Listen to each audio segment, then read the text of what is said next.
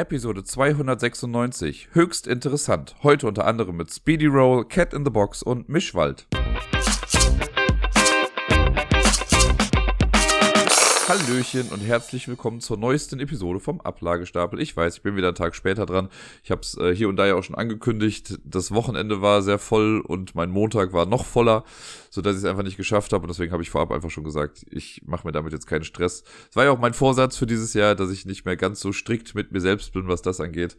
Und äh, die letzten Wochen haben es ja auch einfach immer wieder gezeigt. So manchmal gibt es einfach Wochenenden und auch Montage, die einfach zu voll sind, an denen ich es einfach nicht gut hinbekomme, den Podcast aufzunehmen.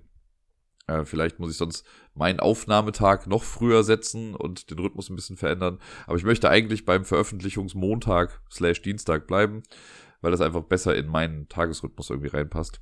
Aber gut, gucken wir mal, wie sich das Ganze einfach irgendwie entwickelt. Nichtsdestotrotz gibt es jetzt eine ganz handelsübliche Folge und ich sage handelsüblich und meine, sie wird ein kleines bisschen anders, denn ich habe eine ganze Menge gespielt letztes Wochenende und äh, ich war auf äh, den auf dem Spielewochenende auf der AOU-Con und ich habe es so gemacht, so ein bisschen wie auf der Spielemesse auch schon. Ich werde jetzt über fast alle Spiele sprechen, aber die Top 10 heute, ist schon mal der Spoiler dafür, die Top 10 äh, heute sind die Top 10 Spiele aus Höchst, die ich da gespielt habe. Deswegen lasse ich die im Vorfeld quasi weg und rede über die dann quasi in der Top 10 Liste. Dann ist das alles ein bisschen entschlackter, würde ich sagen, und ich muss auch nicht nochmal über Spiele doppelt sprechen oder sonst irgendwie. Ich hoffe, ihr versteht, was ich meine. Wenn nicht, auch egal. Kommt einfach mit auf die wundervolle Reise nach Höchst. Aber noch nicht sofort, denn es geht erstmal los mit äh, drei Spielen, die ich mit Miepel gespielt habe.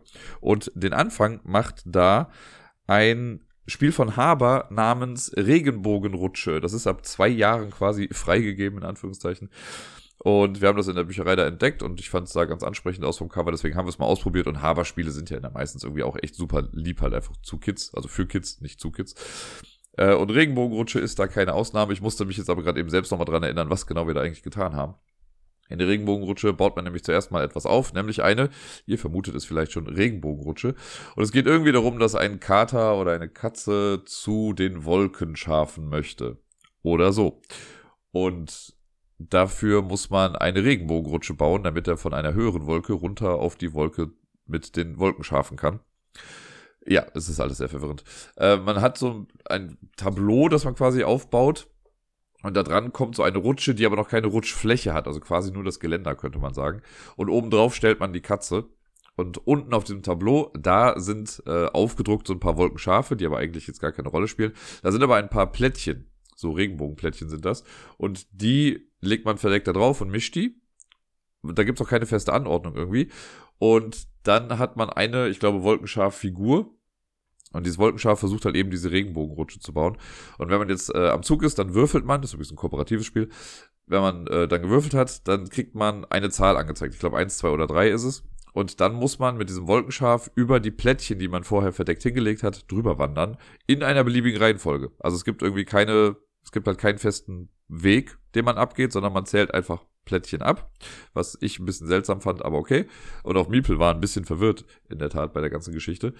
Äh, und dann geht man das ab und das Plättchen, auf dem man landet, das dreht man dann eben rum und guckt, was es ist. Wenn es eine Farbe ist, dann nimmt man die entsprechende Farbe aus so, das gibt so ein paar Farbstreifen quasi von einem Regenbogen. Äh, die Farbe nimmt man sich und packt die quasi an das untere Ende von dieser Regenbogenrutsche. Und das muss man sechsmal schaffen, dann hat man sechs Farben vom Regenbogen und dann kann die Katze da runterrutschen. Sobald man das geschafft hat, stupst man die Katze oben so ein bisschen an und dann rutscht sie in der Tat diese Regenbogenrutsche runter und landet bei den Wolkenschafen. Ist ein netter kleiner Effekt zum Abschluss des Spiels. Es gibt allerdings auch noch ein paar Gewitterplättchen da drin, die machen irgendwas. Ich weiß nicht, also die deckt man auf und dann passiert halt eben nichts, man muss quasi aussetzen.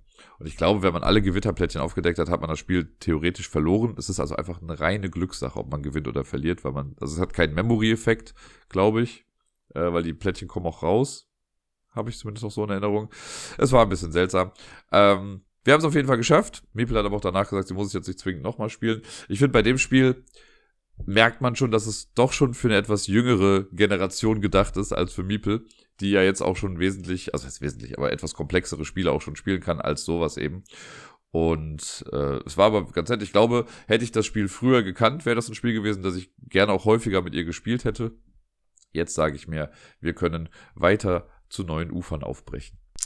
Danach haben wir dann eine Runde Speedy Roll gespielt. Das War ja, glaube ich, mal äh, Kinderspiel des Jahres. Ich weiß jetzt gar nicht mehr genau, wann genau das war. Ich gucke mal gerade schnell nach.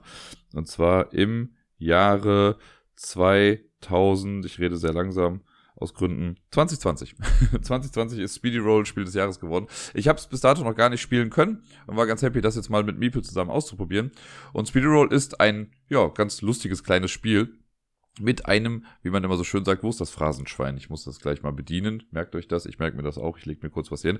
Äh, mit einem hohen Aufforderungscharakter, denn die ähm, Idee hinter dem Spiel ist, dass wir nicht einen Würfel oder sowas haben, mit dem wir uns irgendwie bewegen, sondern man hat so einen Tennisball, der so ein bisschen fusselig ist und den rollt man über kleine Objekte, die so Klettdinger hinten dran haben. Und damit bewegt man dann einen Igel über, oder mehrere Igel, über eine Strecke quasi. Man baut am Anfang die Strecke auf, man muss sich auch entscheiden, ob man kooperativ oder kompetitiv spielen möchte. Miepel wollte in dem Fall zusammenspielen. Und dann packt man hinten dran noch so ein Fuchsfeld und dann gibt es eben einen Fuchs, der den Igel jagt. Und wir machen dann äh, folgendes, wir bauen das alles zusammen und dann hat man eine Strecke vom Igelfeld ausgehend. Da gibt's dann immer verschiedene Entscheidungen, wo man langgehen kann, mal nach links, mal nach rechts. Und auf jedem Feld, über das man laufen kann, ist ein Symbol drauf. Es gibt, glaube ich, drei verschiedene Sachen, über die man gehen kann. Äpfel, Pilze und das dritte, das mir gerade nicht einfallen möchte. Und das ist echt schlimm, was war denn das nochmal? Ist ja auch egal, ich glaube eine Beere oder irgendwie sowas. Aber möchte ich meine Hand für jetzt nicht ins Feuer legen. Und von diesen drei Symbolen, die auf dem Weg uns entgegenkommen können, gibt es eben auch Plättchen. Äh, ich glaube vier pro Stück oder fünf oder so. Die werden alle verdeckt in die Tischmitte gelegt. Und wenn man jetzt am Zug ist, dann muss man diesen Ball nehmen und rollt den über diese verdeckt liegenden Artefakte. Und dann guckt man, wie viele bleiben am Ball kleben. Und es dürfen nicht fünf oder mehr sein, dann hat man zu viel gewollt quasi. Da muss man ein bisschen, äh, dann darf sich der Fuchs bewegen. Und es muss halt mindestens eins sein. Sonst bewegt sich auch der Fuchs einfach. Wenn man jetzt aber angenommen drei da dran kleben hat, dann nehme ich mit dem Ball, mache die Dinger ab, lege die zur Seite und ich darf dann den Igel über diese Symbole hinweg ziehen. Wenn ich jetzt also Pilz, Apfel, Apfel habe und vor mir liegt zufälligerweise Apfel, Apfel, Pilz, kann ich das quasi auch entlang gehen. Es muss nicht in der gleichen Reihenfolge sein, wie man sie abpittelt oder so, sondern diese Symbole hat man dann zur Verfügung. Und am Ende eines Zuges bewegt sich aber dann immer der Fuchs um zwei Felder. Der hat erstmal so ein bisschen Zeit, wo er quasi aufholen muss. Und dann läuft er aber quasi auch den Weg durch den Wald entlang und versucht uns einzuholen.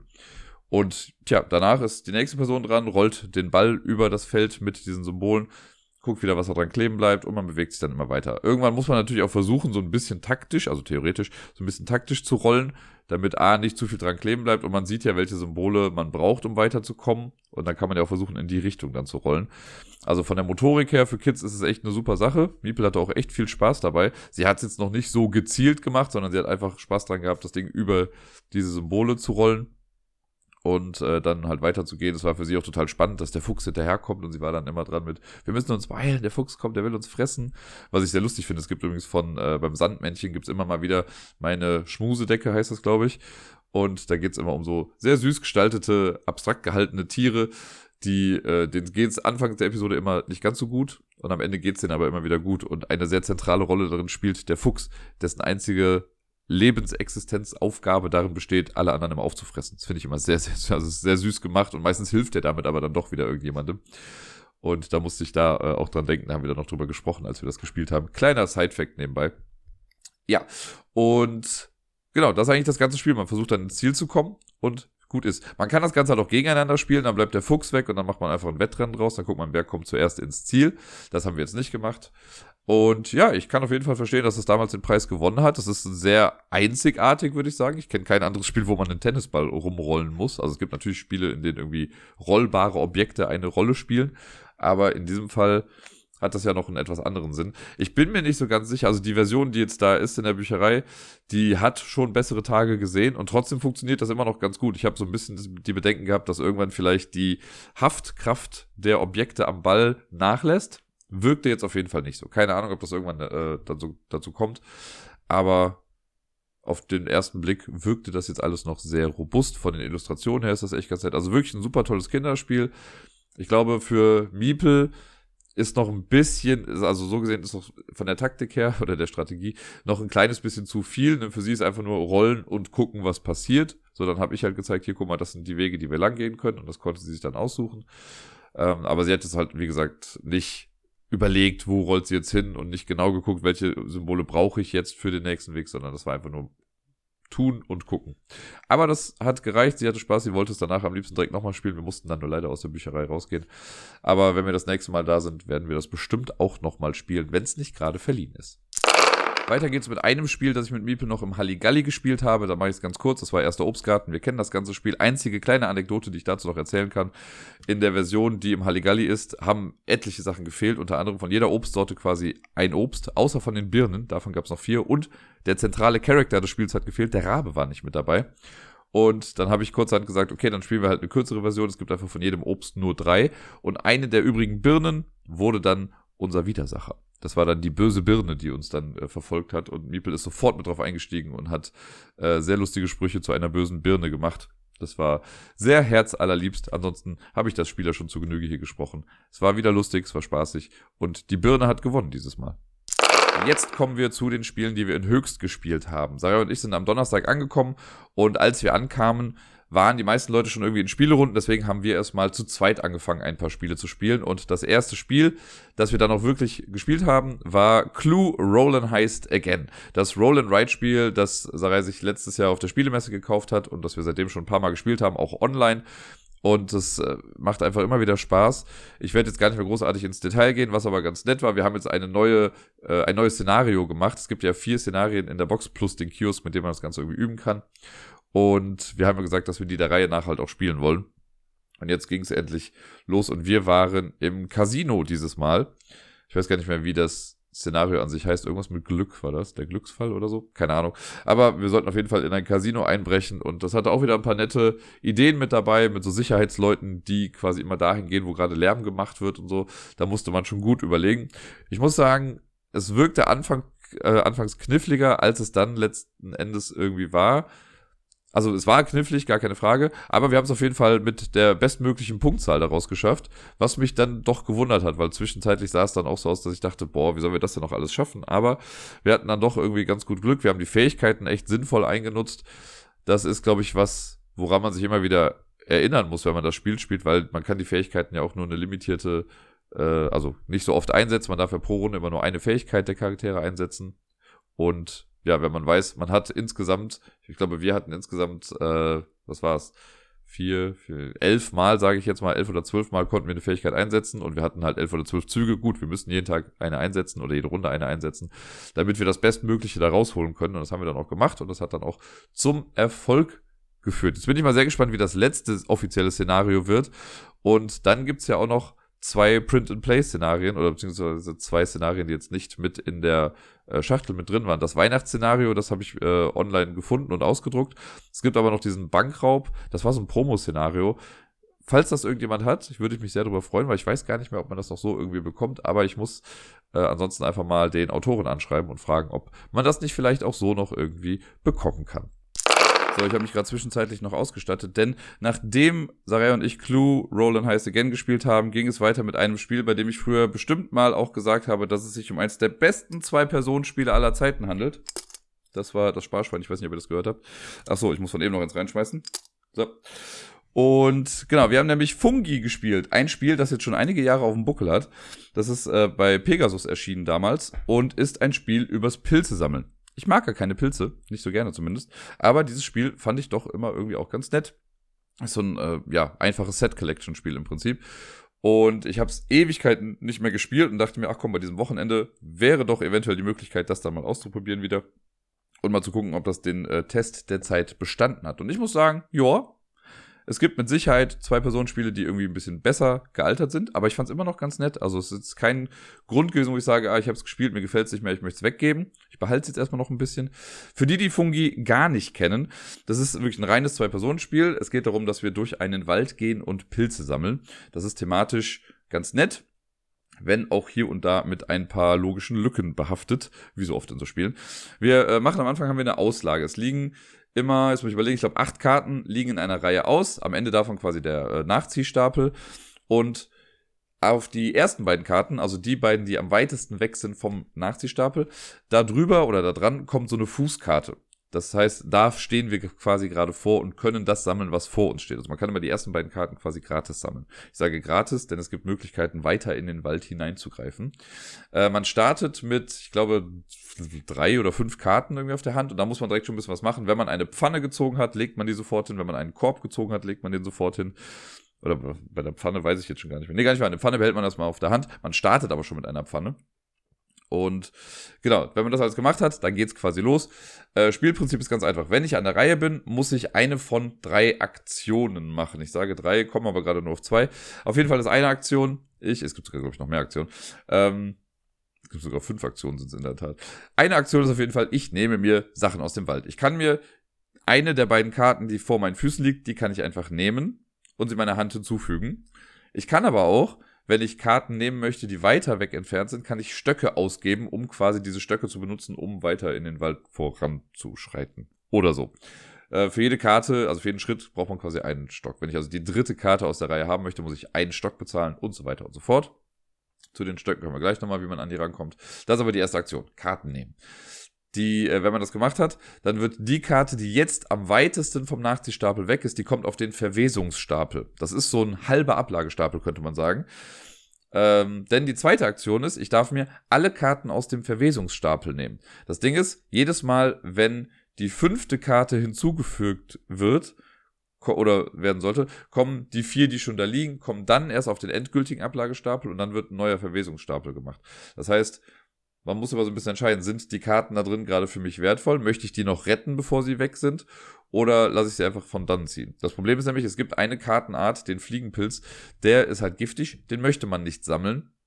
Aber wenn der auf dem Verwesungsstapel liegt, kann es halt sein, dass man den mal in Kauf nimmt. Wenn man so einen Fliegenpilz aufnimmt, muss man sofort die Hälfte der Handkarten also abwerfen. Und das kann manchmal ein bisschen blöd sein, manchmal kann es auch ein bisschen helfen. Denn es gibt ein striktes Handkartenlimit von, ich glaube, acht Karten sind's möchte mich nicht zu weit aus dem Fenster lehnen, aber ich meine, es waren acht Karten. Das kann man durch Körbe erhöhen. Wenn man einen Korb nimmt, legt man den sofort hin und darf zwei Pilze mehr tragen. Es ist ein sehr kleiner Korb anscheinend. Und genau, deswegen möchte man diesen äh, Verwesungsstapel manchmal auch einfach vermeiden. Kann aber auch hilfreich sein. Was noch auftreten kann, ist, äh, in dem Stapel oder in der Auslage drin können auch Nachtkarten sein, das sind quasi erstmal Karten, die einfach alle gleich aussehen. Das ist eine Nacht drauf, aber es gibt einen Nachtkartenstapel. Und wenn man eine Nachtkarte aufnimmt, legt man die sofort weg, zieht dafür aber die oberste Karte von dem Nachtkartenstapel.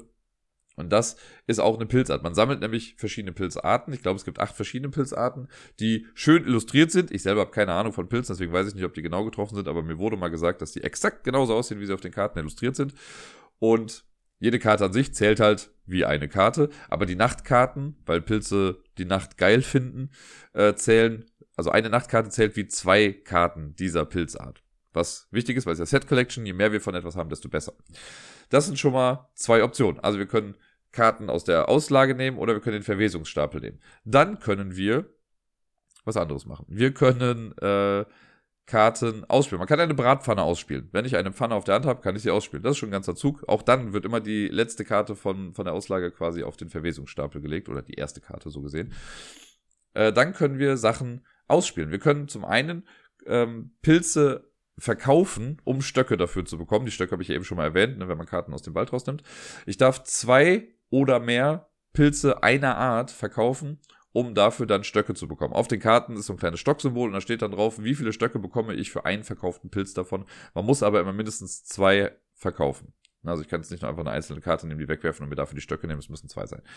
So komme ich an die Stöcke ran. Die dritte Aktion, und das ist mit die wichtigste dann, das ist das Braten der Pilze. Und um das zu machen, muss ich eine Pfanne haben, die kann ich entweder schon im äh, Spiel haben, also in meiner Auslage liegen haben, oder ich spiele sie zusammen mit den Pilzen aus, die ich dann braten möchte. Und dafür brauche ich mindestens drei einer Art, um die braten zu können. Diese Pilze spiele ich dann quasi in einem Stapel aus oder in einer Spalte zusammen mit der Bratpfanne. Und das sind dann Punkte, die ich am Ende des Spiels bekomme. Es können natürlich auch mehr als drei sein. Ich kann auch sieben einer Art braten.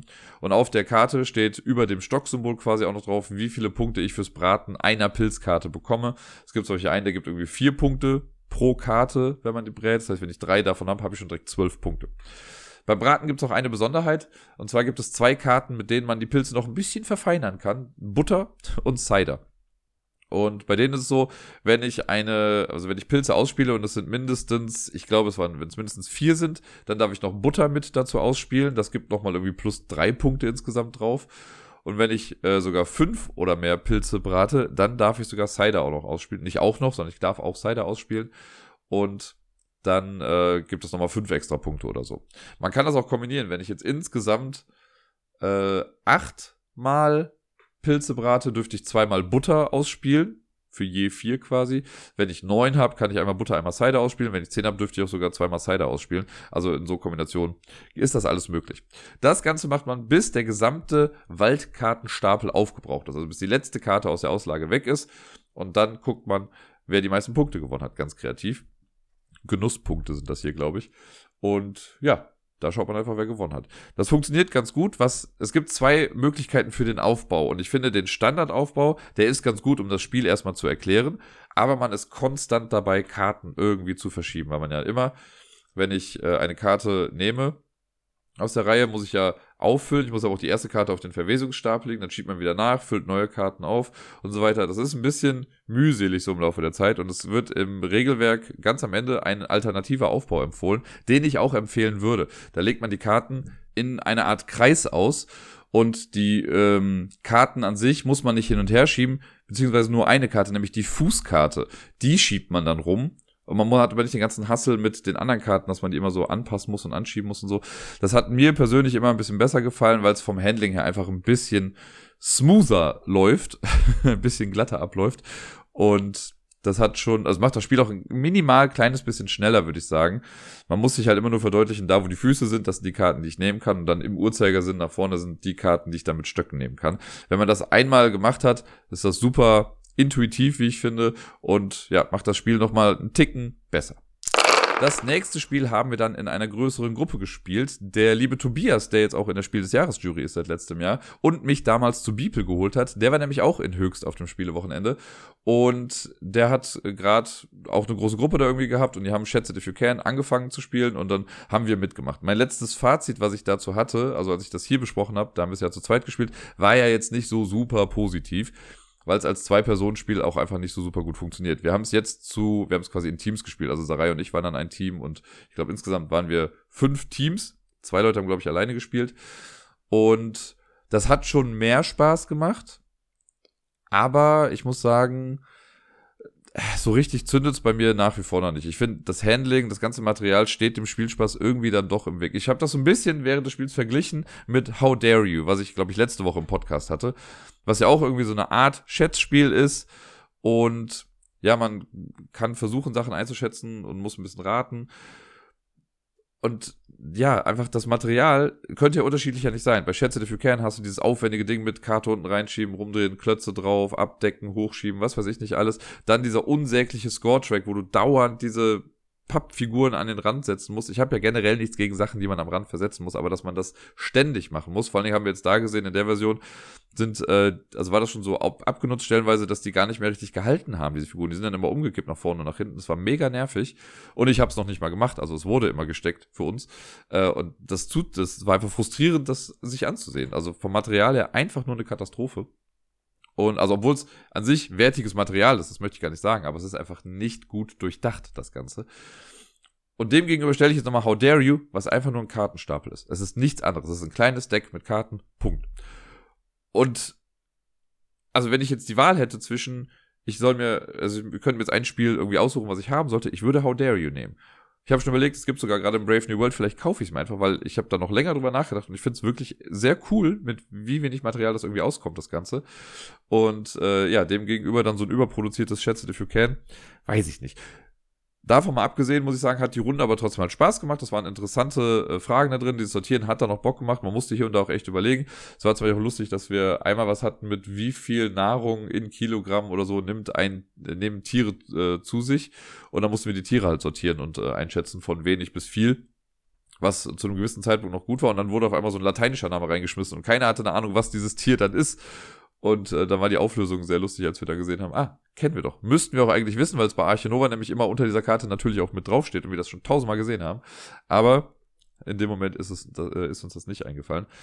Also als Großgruppenspiel finde ich es okay. Ich würde wirklich diesen Score-Track einfach irgendwie anders machen. Das würde schon für viel mehr positivere Resonanz, glaube ich, bei mir sorgen. Aber gut, äh, trotzdem hat es ja irgendwie dann auch Spaß gemacht. Das möchte ich gar nicht unter den Tisch fallen lassen. Aber ja, alle anderen Sachen bleiben irgendwie noch so ein bisschen bestehen.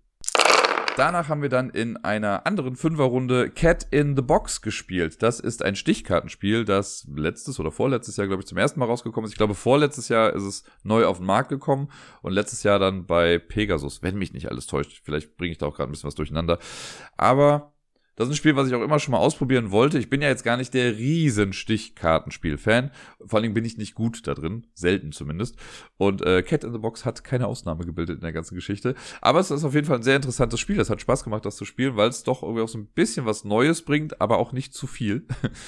Die Idee ist nämlich hier, wir haben ein Stichkartenspiel, also das Ganze basiert lose auf Schrödingers Katzen. Kennt man ja, ne? Es wurde eine Katze mit Gift in eine Kiste gesteckt und solange man die Kiste nicht öffnet, ist diese Katze sowohl lebendig als auch tot, weil man es einfach nicht weiß. Man muss die Katze erst auf, äh, die Box ist die Katze erst aufmachen, genau. Man muss die Box erst aufmachen, um zu gucken, ob die Katze noch lebt. Äh, ich habe gerade das Bild im Kopf. Na gut, wenn man die Katze aufmacht, ist der Drops eh gelutscht.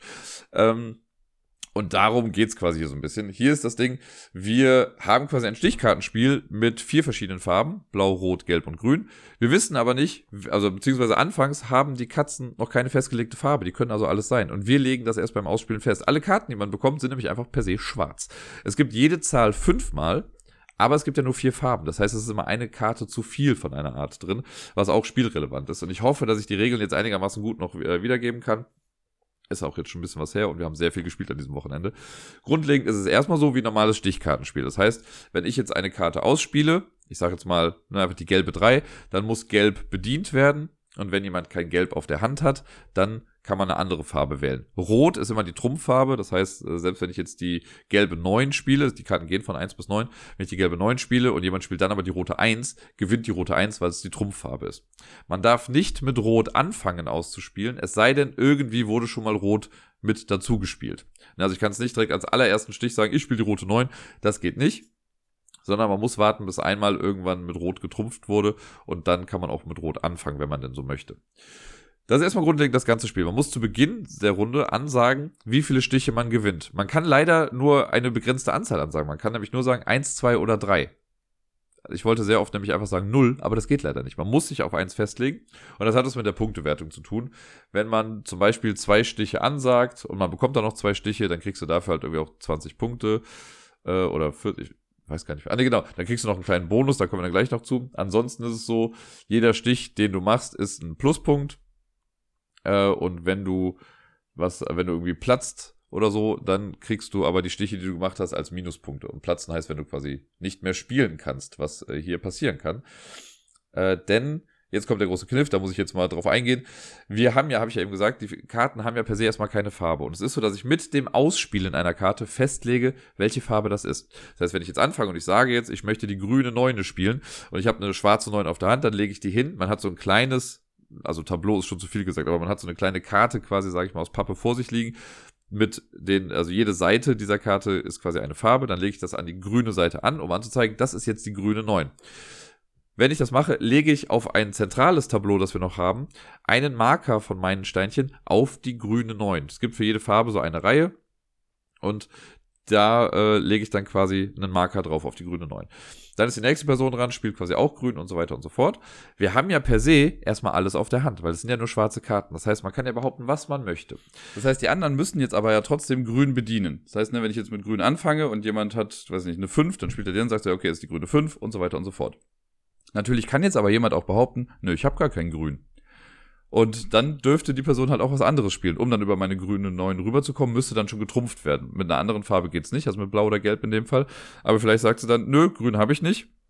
Und spielt eine 1 aus und sagt, das ist ja die rote 1, sieht man ja ganz klar.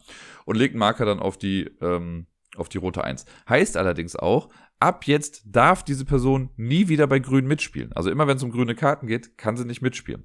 Und das zeigt man auch an mit diesem Playerboard. Da wird dann so ein Marker weggenommen, um anzuzeigen, gut, Grün hat die Person nicht mehr. Und dann spielt man aber weiter. Guck mal, wer hat den Stich gewonnen? Die Person kriegt das dann und fängt wieder von vorne an und behauptet wieder, was es dann ist. Und so füllt sich dieses zentrale Board auch immer weiter mit Markern. Und das ist noch so ein kleines Element, was mit dazukommt, denn wenn ich es schaffe, am Ende meiner Runde genau meine Ansage zu treffen, also angenommen, ich sage, ich möchte zwei Stiche gewinnen und ich gewinne auch zwei Stiche, dann bekomme ich auf dem zentralen Board auch nochmal Punkte. Und zwar versucht man diese eigenen Marker in einer Gruppe zu platzieren, also zusammenhängend. Und dann kriege ich für jeden Marker in meiner größten Gruppe auch nochmal einen Punkt. Man kann also insgesamt, wenn man das irgendwie schafft, ich glaube, zehn Punkte oder so machen. Was noch ein bisschen wichtig ist im Ablauf vielleicht, man kriegt am Anfang neun Karten auf die Hand, zumindest war das jetzt bei uns der Fall. Ja, wir haben ja zu fünft gespielt. Und man legt zu Beginn eine Karte weg, die gar nicht erst mitspielt sozusagen. Und eine Karte bleibt am Ende auch noch übrig. Also man spielt äh, von den neun Karten nur sieben Stiche aus. Wenn ich es also schaffe, alle meine sieben Marker in einer Gruppe zu platzieren, und ich sage drei Stiche an und bekomme diese drei Stiche auch, dann bekomme ich drei Punkte für die Stiche plus sieben Punkte für diese zusammenhängende Gruppe auf dem Board. Das wird sehr wahrscheinlich nie passieren. Keine Ahnung, ob das jemandem schon mal irgendwann gelungen ist. Ist auf jeden Fall eine ganze Menge. Und ja, das ist im Prinzip das ganze Spiel. Es kann dann natürlich sein, weil es ja von jeder Zahlenart fünf gibt, kann es sein, dass zum Beispiel, sagen wir, nehmen wir mal die Eins einfach, dass alle Einser schon gespielt wurden, zumindest auf dem zentralen Board. Ne? Jemand hat gesagt, das ist eine rote Eins, dann eine gelbe Eins, eine blaue Eins und eine, was fehlt, eine grüne Eins.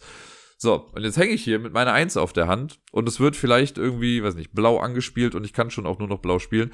Aber ich habe nur noch eine Eins und eine andere Karte, die vielleicht auch schon viermal gespielt wurde dann platzt man. Dann kann ich, dann spiele ich was, was nicht mehr geht. Ne? Ich kann ja schlecht sagen, das ist jetzt die rote 1 oder so, also ich kann nicht eine Farbe erfinden und dann platzt man. Und wenn jemand platzt, dann ist das Spiel auch komplett, also ist die Runde vorbei und es kommt direkt zur Punktewertung. Das kann manchmal ganz hilfreich sein, wenn die Person vor einem platzt. Ich hatte das einmal, dass ich wusste, ich kann mit meinen Karten nicht mehr spielen, aber die Person vor mir, die ist dann geplatzt. Das heißt, meine Platzung, also auch wenn ich wusste, dass ich nicht mehr spielen kann, wird gar nicht mehr äh, quasi behandelt, weiß ja niemand. Ne? Ist auch ein, bisschen wie, auch ein bisschen wie Schrödinger. Solange niemand in meine Karten guckt, weiß auch niemand, ob ich es hätte schaffen können oder nicht. Und dann kommt es zur Punktewertung. Und die habe ich eben schon gesagt, ne? wenn man die Ansage trifft, gibt es die Punkte in Höhe des Treffens. Also bei zwei angesagten Stichen kriege ich zwei Punkte, plus die zusammenhängende Gruppe noch in der Mitte. Wenn ich die Ansage nicht treffe, aber nicht geplatzt bin, kriege ich einfach einen Punkt pro Stich. Und wenn ich geplatzt bin, dann bekomme ich alle Stiche, die ich bekommen habe, als Minuspunkt. Also es kann auch gut sein, dass man halt mit Minuswerten irgendwie startet. Ich habe, ich weiß gar nicht mehr, wie es bei mir war. Ich bin sehr, ich glaube, ich hatte erst minus zwei Punkte, dann hatte ich vier Punkte, keine Ahnung. Ich weiß nicht mehr genau, wie es war, aber es ist auf jeden Fall sehr hoch und runter gegangen. Ich glaube, am Ende war ich irgendwo in der Mitte. Also ich bin nicht als letztes äh, aus dem Spiel rausgegangen. Man muss sich so ein bisschen reinfuchsen in das Ganze, ne, mit diesem, okay, ich darf bestimmen, welche Farbe das ist und so.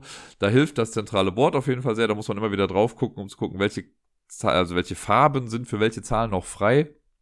Und wenn man das aber irgendwie drin hat, wir haben auch eine Proberunde am Anfang gespielt, das hat schon mal sehr geholfen.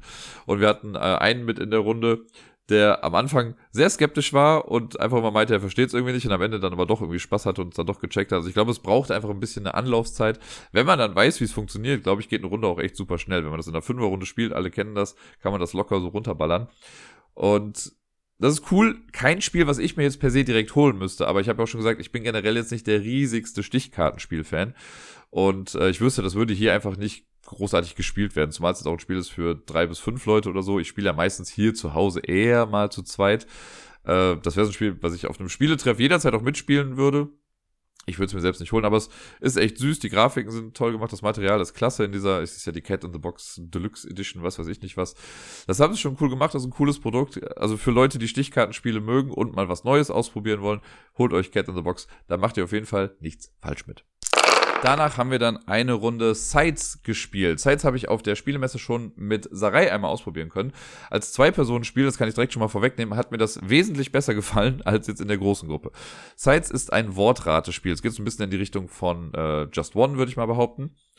Und es gibt in unserer Fünferrunde war es dann, oder wir waren, glaube ich, zu sechs in dem Fall, ähm, ist immer so, zwei Leute sind im Rateteam und alle anderen versuchen Hinweise zu geben. Man baut eine Kartenreihe aus. In dieser Kartenreihe sind, wenn mich nicht alles täuscht, sieben Karten und auf diesen Karten stehen Buchstaben drauf. Meistens immer nur ein Buchstabe, aber es gibt auch Karten, auf denen zwei oder sogar vier Buchstaben drauf sind. Die werden ausgelegt und das heißt Sides, weil immer nur die beiden äußeren Karten sind quasi erstmal von Bedeutung. Das andere Team guckt sich eine Wortkarte an, auf der dann ein Hinweis oder ein Wort draufsteht. Wir hatten sowas wie zum Beispiel, äh, was weiß ich, Gewehr. So, das war, glaube ich, eines der ersten Begriffe, mit denen wir gespielt haben. Und wir, also ich war, glaube ich, am Anfang auch direkt im Rateteam. Ich bin mir nicht mehr ganz sicher, wie es war. Ich glaube, ich musste am Anfang raten. Ähm, Ich musste nicht Gewehr raten, aber ist ja auch ganz egal. Ich weiß nicht, welches Wort geraten wird. Meine Teampartnerin in dem Fall wusste es auch nicht. Die anderen wissen das und die müssen jetzt Hinweise geben. Es ist, äh, glaube ich, es muss ein Einwort-Hinweis sein. Genau. Und es darf halt nur anfangen mit einem Buchstaben, der jetzt gerade an einem der beiden Enden ist. Ne, wenn jetzt also ein S ist, dann kann man sowas sagen wie Soldat oder Schießen oder sonst irgendwas. Ähm, oder wenn auf der anderen Seite ein P ist, könnte man auch Pistole sagen. Wie auch immer. Das, äh, dann kommt die Karte, wird dann zu uns geschoben, zum Rateteam. Und man kann auch das Gegenteil sagen. Also wenn ich jetzt sagen möchte, wenn da ein F liegt, dann kann ich sagen Frieden, was zu Gewehr jetzt nicht so hundertprozentig passt. Und dann kann man die Karte aber auf den Kopf stellen, um anzuzeigen, es ist das Gegenteil. Es hat irgendwas mit dem Gegenteil zu tun.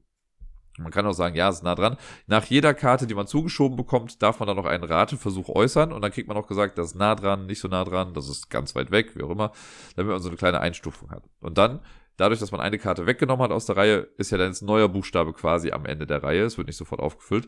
Und damit muss man jetzt, also kann man auch versuchen, einen Hinweis zu geben. Das macht man dann so lange, bis das Wort erraten wurde.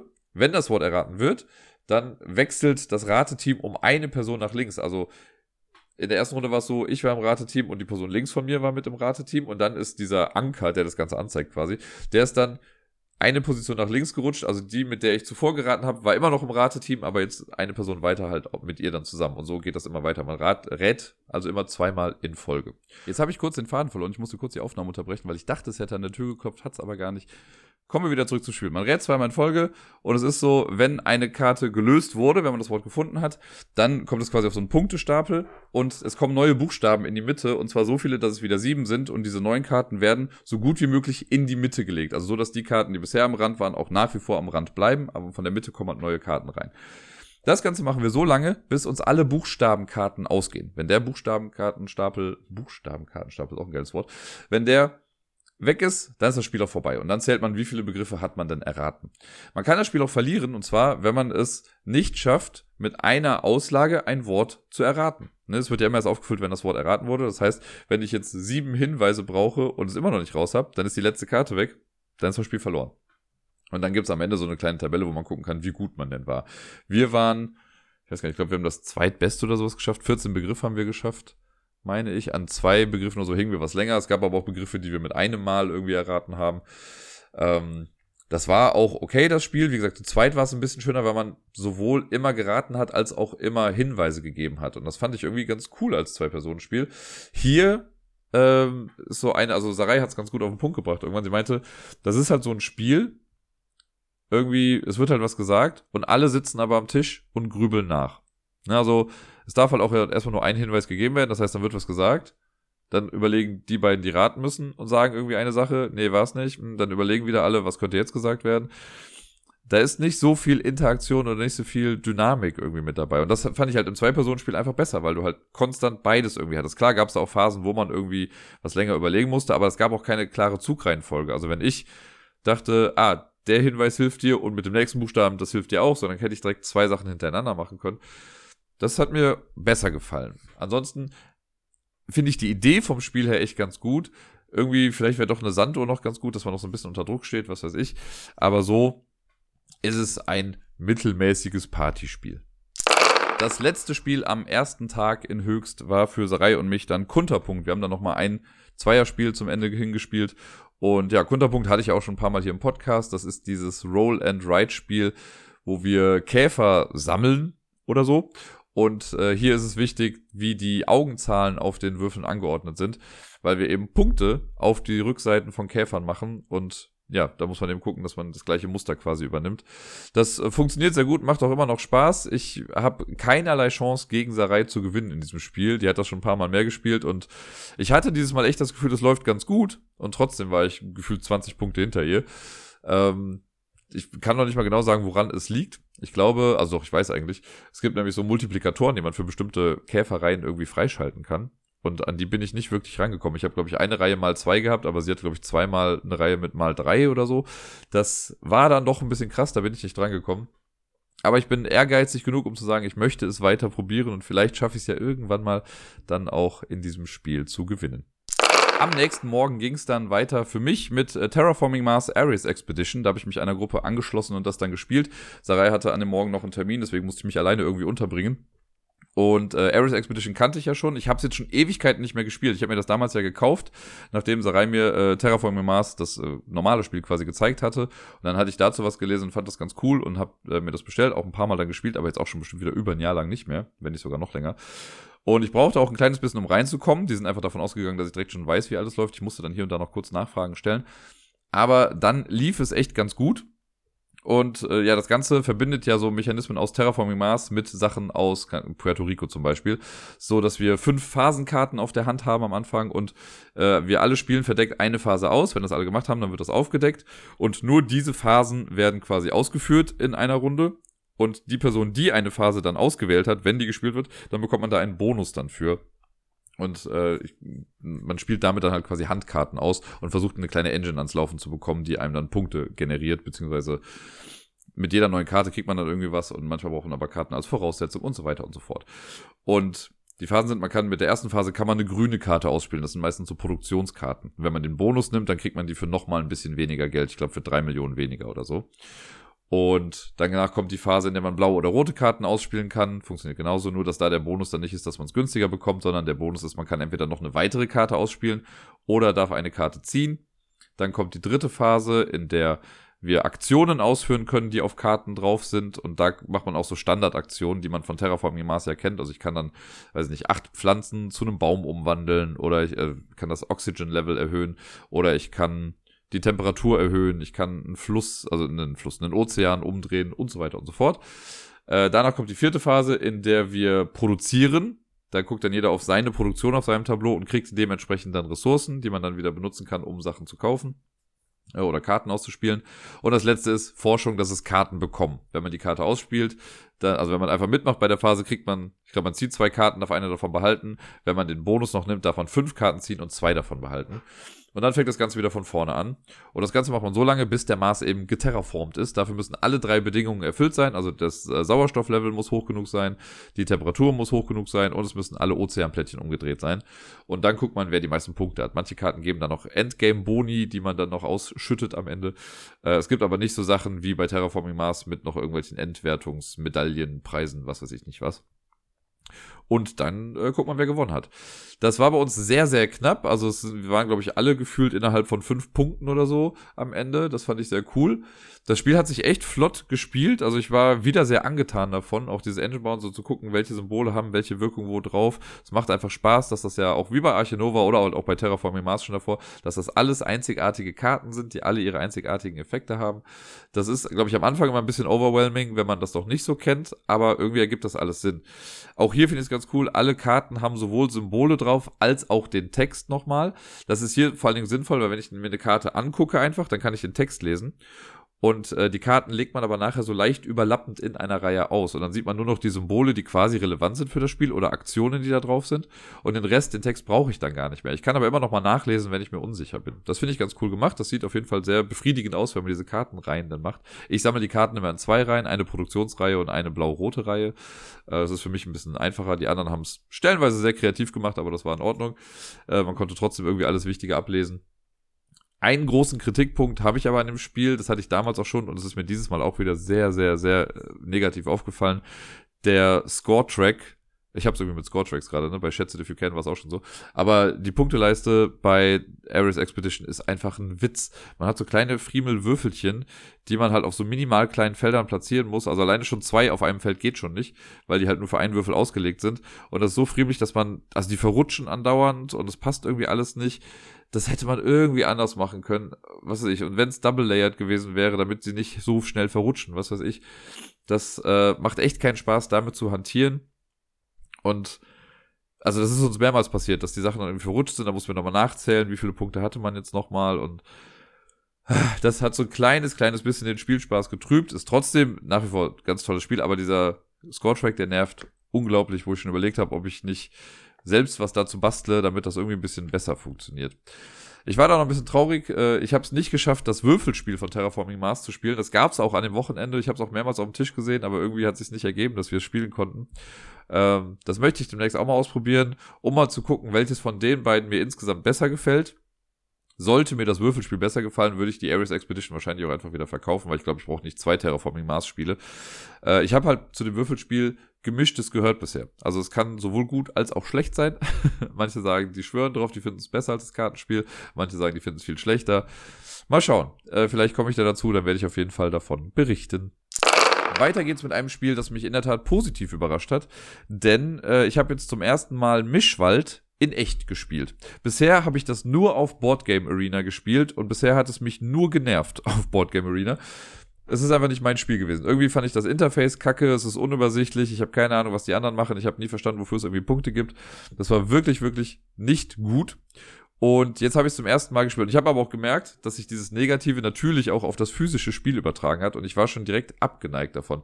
Und ich habe das mit äh, Sarai und einer ihrer Schwestern gespielt und die meinten, also Sarai wusste ja, dass ich nicht der größte Fan davon bin und ich habe dann aber gesagt, nee, ich spiele es gerne mit, so ich gebe dem Ding halt auch eine faire Chance und bin ganz froh, dass ich es gemacht habe. Es ist nach wie vor nicht mein Lieblingsspiel, aber ich kann schon sagen, dass es wirklich zu größten Teilen am Interface auf Boardgame Arena liegt oder an der ganzen Übersichtlichkeit da oder Unübersichtlichkeit, dass mir das da nicht so viel Spaß macht. So auf dem Tisch hat es mir viel mehr Spaß gemacht. Ich fand es viel besser.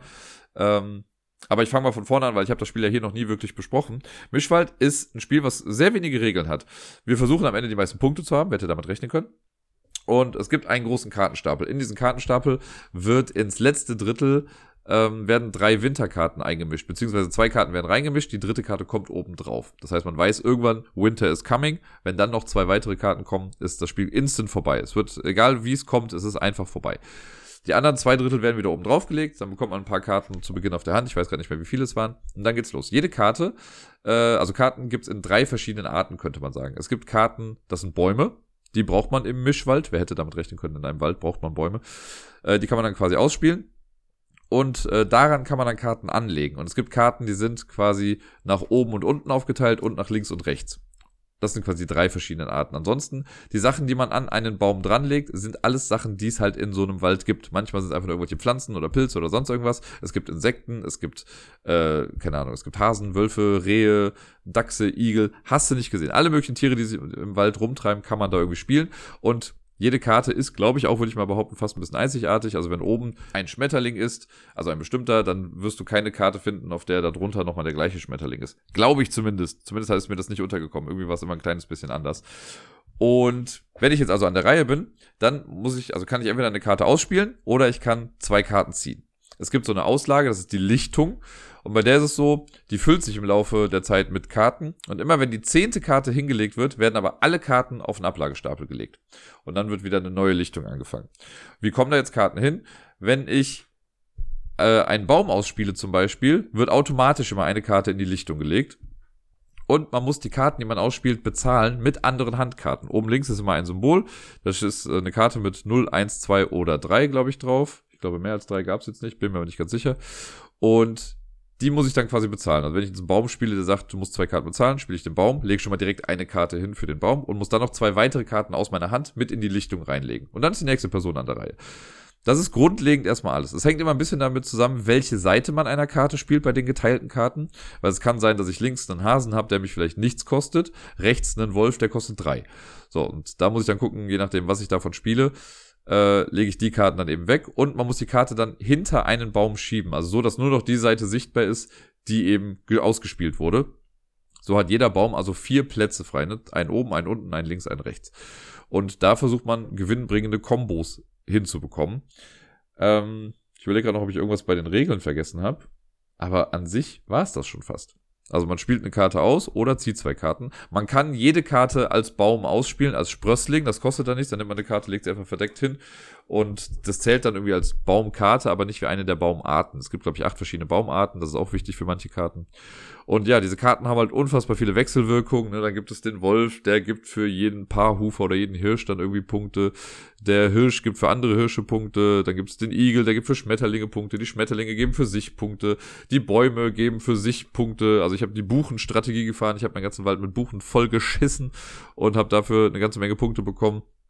Äh, die Schwester von Sarai hat ganz viel mit Vögeln irgendwie gemacht, ne? da viele gesammelt, die ihr viele Punkte gegeben haben. Also es gab einfach echt viele Wege zum Ziel. Und am Ende, das ist dann so ein bisschen das Mühselige, wenn das, wenn die dritte Winterkarte kommt und das Spiel dann vorbei ist, dann muss man eben Punkte zählen. Und ich finde diesen Punkteblock einfach total unnütz irgendwie. Es gibt nämlich drei Kategorien. Also es gibt ja super viele kleine Wechselwirkungen, die sich auf nicht nur auf einen Baum dann beziehen, sondern eben auf die gesamte Auslage, die man hat. Und der Punkteblock ist in genau drei Sachen unterteilt. In Bäume, dann die Karten, die nach oben und unten geteilt sind und die Karten, die nach links und rechts geteilt sind. Ich musste mir irgendwann ein Beiblatt nehmen und habe quasi Punkte aufgeschrieben für jeden Baum oder so, damit ich dann weiß, wie viele Punkte ich dann da habe. Und äh, ja, das fand ich dann nicht so spannend. Es wäre geil, wenn es so eine Scoring-App gäbe, wo du einfach nur ein Foto von machst oder hältst das drüber und das Ding sagt ja, yo, du hast 32 Punkte. Congratulations. Das fände ich mega. Macht das mal irgendjemand bitte. Äh, ich weiß, für manche andere Spiele gibt's das ja. Das wäre hier auf jeden Fall sehr hilfreich. Man braucht schon ein bisschen Platz am Tisch weil die Auslage doch sehr groß werden kann. Also ich habe alleine, glaube ich, schon, ich glaube, zehn Bäume in meinem Wald gehabt. Plus dann eben noch Karten, die da dran lagen. Also manchmal hatte ich einfach nur Bäume. Ich hatte zum Beispiel die Buchen. Und die Buchen sagen, sobald du vier Buchen im Baum hast, ist jede Buche fünf Punkte wert. Und deswegen habe ich da einfach Buchen gespammt. Ähm, ja, und wenn man dann noch Karten eben dran packt, so, ich habe dann noch die Karten, die schon fertig waren, wo nichts mehr drankommt, die habe ich so ein bisschen zur Seite geschoben, weil ich wusste, da kann ich eh nichts mehr mitmachen. Und habe mit den anderen weitergespielt. Also es war schon cool, war auch spannend. Es ist ein kleines bisschen friemelig, finde ich, weil manchmal, wenn du so eine Karte drunter schieben willst, das klappt dann nicht immer so direkt auf Anhieb. Das fand ich immer ein bisschen, also minimal schwierig. Und ja, es gibt so ein paar Kleinigkeiten, an die man denken muss. Wir haben auch erst irgendwie ab der Hälfte realisiert, dass wir immer vergessen haben, eine Baumkarte aufzudecken, irgendwie, wenn man einen Baum spielt. Die Punktewertung nicht ganz so gelungen und es gab, irgendeine Sache wollte ich eben noch erwähnen. Ach so, ja, jetzt fällt es mir wieder ein ähm, die Tatsache, dass das Spiel instant vorbei ist, wenn diese dritte Karte kommt. Das finde ich in Spielen oft nicht ganz so schön als Lösung.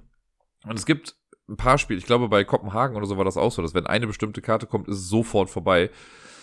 Ich glaube, das hätte dem Spiel jetzt auch nicht weiter schlecht getan, wenn man einfach sagen würde, ja, die Runde wird noch zu Ende gespielt. So, dann haben wenigstens alle die gleiche Anzahl an Zügen gehabt. Das finde ich irgendwie noch ein bisschen netter. Es ist, es kann halt wirklich sehr plötzlich vorbei sein. Und ähm, ich glaube, also hätte ich noch eine Runde mehr gehabt, hätte ich auch noch eine Karte ausspielen können, die mir auch noch mal mehr Punkte gebracht hätte. Ich glaube, den anderen ging es dann ähnlich.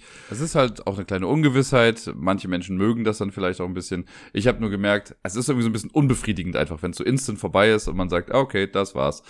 Ansonsten habe ich ja schon gesagt, es gefällt mir auf jeden Fall besser als auf Boardgame Arena. Es wird nicht mein Lieblingsspiel, aber ich würde es jetzt auch noch mal mitspielen, wenn es irgendwo auf dem Tisch landen würde.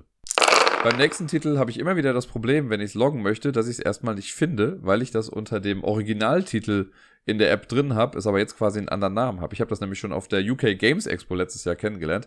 Da noch unter dem Titel Phantom Inc. Und so habe ich es dann auch gelockt. Und dann kam es auf Deutsch raus unter dem natürlich dann komplett richtig auf Deutsch übersetzten Namen Ghostwriter. Was mehr oder weniger stimmt. Aber gut, deswegen jedes Mal möchte ich nach Ghost suchen und dann findet er nichts. Also wahrscheinlich findet er doch irgendwas mit Ghost, aber eben nicht Ghostwriter. Und dann fällt mir wieder ein, ach ja, heißt ja anders bei mir. Und wie dem auch sei, lange Rede gar keinen Sinn. Wir haben Ghostwriter gespielt in einer recht großen Runde. Wir waren zu acht, wenn mich nicht alles täuscht. Und ich habe davon zwei Runden mitbekommen. Ghostwriter ist ja dieses äh, nette Partyspiel, Wortspiel, was bei Pegasus jetzt rausgekommen ist. Zwei äh, Leute bilden quasi ein Team aus Geistern, oder nicht ein Team, es sind zwei kontrahierende Geister, aber die sind eben auf der Geisterseite. Und das ist so ein bisschen wie Codenames, die versuchen ihrem Team dann jeweils quasi etwas zu vermitteln, nämlich ein Wort. Beide Teams suchen aber das gleiche Wort. In meinem Fall, als ich Geist war, war das Wort Badewanne. Und dann bekommt man vom Team quasi zwei Fragen zugeschustert. Das steht auf Karten drauf. Und man sucht sich als Geist eine dieser Fragen aus, die man dann beantworten möchte. Und dann muss man diese Frage beantworten, Buchstabe für Buchstabe. Das gegnerische Team sieht zwar, welche Antwort ich dann so langsam schreibe, aber nicht, was die Frage war. Und das mag dann für mein Team eben Sinn ergeben. Und ähm, als Beispiel zum Beispiel, da war die erste Frage, glaube ich, wo kauft man es, meine ich. Und das war Badewanne und dann habe ich halt überlegt, ja, okay, was mache ich jetzt? Ich wollte nicht sowas wie Bauhaus machen, sondern irgendwas mit Sanitätsfachgeschäft, was ein relativ langes Wort wäre, aber ich habe mir erhofft, dass mein Team irgendwie dann schon weiß, worauf ich hinaus möchte. Und dann fängt man eben an, habe ich halt S, A, N, I und dann haben sie schon Silencio gesagt. Das sagt nämlich immer dann das eigene Team, wenn sie wollen, dass man die Klappe hält und nicht mehr weitermacht, damit nicht zu viel für das andere Team verraten wird. Und das macht man dann zwei, dreimal hin und her, oder es kann sogar bis zu achtmal hin und her gehen. Und wenn dann das eigene Team denkt, die Lösung zu wissen, dann sollen sie, äh, also nehmen die quasi einen Stift in die Hand und schreiben dann das Wort auch Buchstabe für Buchstabe und wenn das mit der Lösung übereinstimmt, dann klopft man einfach bei jedem Buchstaben und wenn es falsch ist, sagt man auch einfach Stopp und dann äh, geht's wieder an das andere Team. Und das macht erstaunlich viel Spaß. Das hat mir auf der UK Games Expo schon echt viel Spaß gemacht. Und jetzt die beiden Male, die ich jetzt seitdem wieder gespielt habe, einmal mit den Zerlix und jetzt mit äh, dem Tobias, dem Vielfraß äh, und seiner Crew quasi, da hat's auch wieder sehr viel Spaß gemacht. Also ich finde, das ist ein Spiel. Ich glaube, das werde ich noch ein paar Mal mehr auch spielen. Also ich find's clever, ich find's cool. Die Fragen sind echt unterschiedlich und wir hatten auch einmal den Fall, dass wir dann zwei Fragen abgegeben haben, als ich nicht Geist war, sondern im normalen Team. Und da hatten dann eine Frage mit, äh, welche griechische oder welche antike Gottheit würde am ehesten damit in Verbindung gebracht werden und noch irgendeine andere Frage. Und wir haben eigentlich gehofft, weil wir schon eine Vermutung hatten, dass der Begriff, den wir raten sollen, Sonnenbrille ist. Wir haben dann vermutet, ja klar, dann nimmt man doch natürlich einfach dann die Gottheit und schreibt Helios zum Beispiel, dann wäre es voll klar gewesen. Aber die Frage wurde dann weggeschmissen. Das ist auch, also, das ist halt so eine doppelte Ebene noch, dass man dann halt nicht ganz genau weiß, man muss irgendwie immer zwei Fragen abgeben. Und ich versuche es dann eigentlich so zu machen, dass ich eine Frage gebe, von der ich mir denke, ja, darauf möchte ich die Antwort auch definitiv wissen. Deswegen gebe ich dann dazu noch eine blöde Frage mit, zu der das Ganze vielleicht nicht passt. Wenn sich dann aber der Geist auf einmal doch für das andere entscheidet, ist das auch wieder ein lustiger Moment. Also, das hat viele kleine Twists, aber eine Runde ist super schnell vorbei. Man kann davon echt viel hintereinander spielen. Ich mag's, ich empfehle es. Ghostwriter bzw. Phantom Inc. in der Originalausgabe. Das nächste Spiel war auch schon ein paar Mal hier im Podcast vertreten. Es ist verplant und zugestellt, das Flip and Ride Spiel, wo wir Inneneinrichter sind quasi und so eine Blaupause von einer Wohnung, von einem Haus oder von sonst irgendwas erstellen und da dann bestimmte Möbel rein puzzeln müssen. Das macht einfach nach wie vor noch sehr viel Spaß. Mittlerweile habe ich, glaube ich, vier, fünf, sechs Mal gespielt oder so und es ist immer wieder cool. Dieses Mal hatten wir aber ein echt toughes Szenario, muss ich sagen. Das war so ein bisschen angelehnt an Herr der Ringe. Es ging um irgendeinen Beutlin, der seine Hobbyhöhle, seine Hobby-Hobbit-Höhle, versteht ihr, ähm, ausstatten wollte oder planen wollte und die hatte sowieso schon einfach eine komplett bescheuerte Form und der wollte einfach den größten Shit in seinem in seiner Höhle da drin haben. Irgendwie zwei Fernseher, eine große Küche oder eine kleine Küche, aber einen großen Tisch. Natürlich mal wieder spielen irgendwo. Eine Hängematte, ein Kaminofen, was weiß ich nicht alles. Das war gar nicht so einfach, das da reinzufriemeln. Ich bin auf jeden Fall letzter geworden. Ich bin einfach nicht gut in diesem Spiel anscheinend. Jedes Mal habe ich das Gefühl, dass ich total verkacke. Aber trotzdem macht es immer wieder Spaß und also keine Ahnung, ich finde es halt so thematisch und jedes Mal erzählt die eigene Bude, die man dann da so gestaltet, auch irgendwie eine Art Geschichte. Also wir haben dann auch drüber gelacht, so von wegen, ja klar, setzt einen Schrank hier direkt vor den Durchgang, ist auch bescheuert. Dann hast du da eine Hängematte, wo man sich dann wundert, ja, da kann man doch drunter durchkrabbeln und ach, es ist einfach immer wieder spaßig. Mir gefällt das total gut.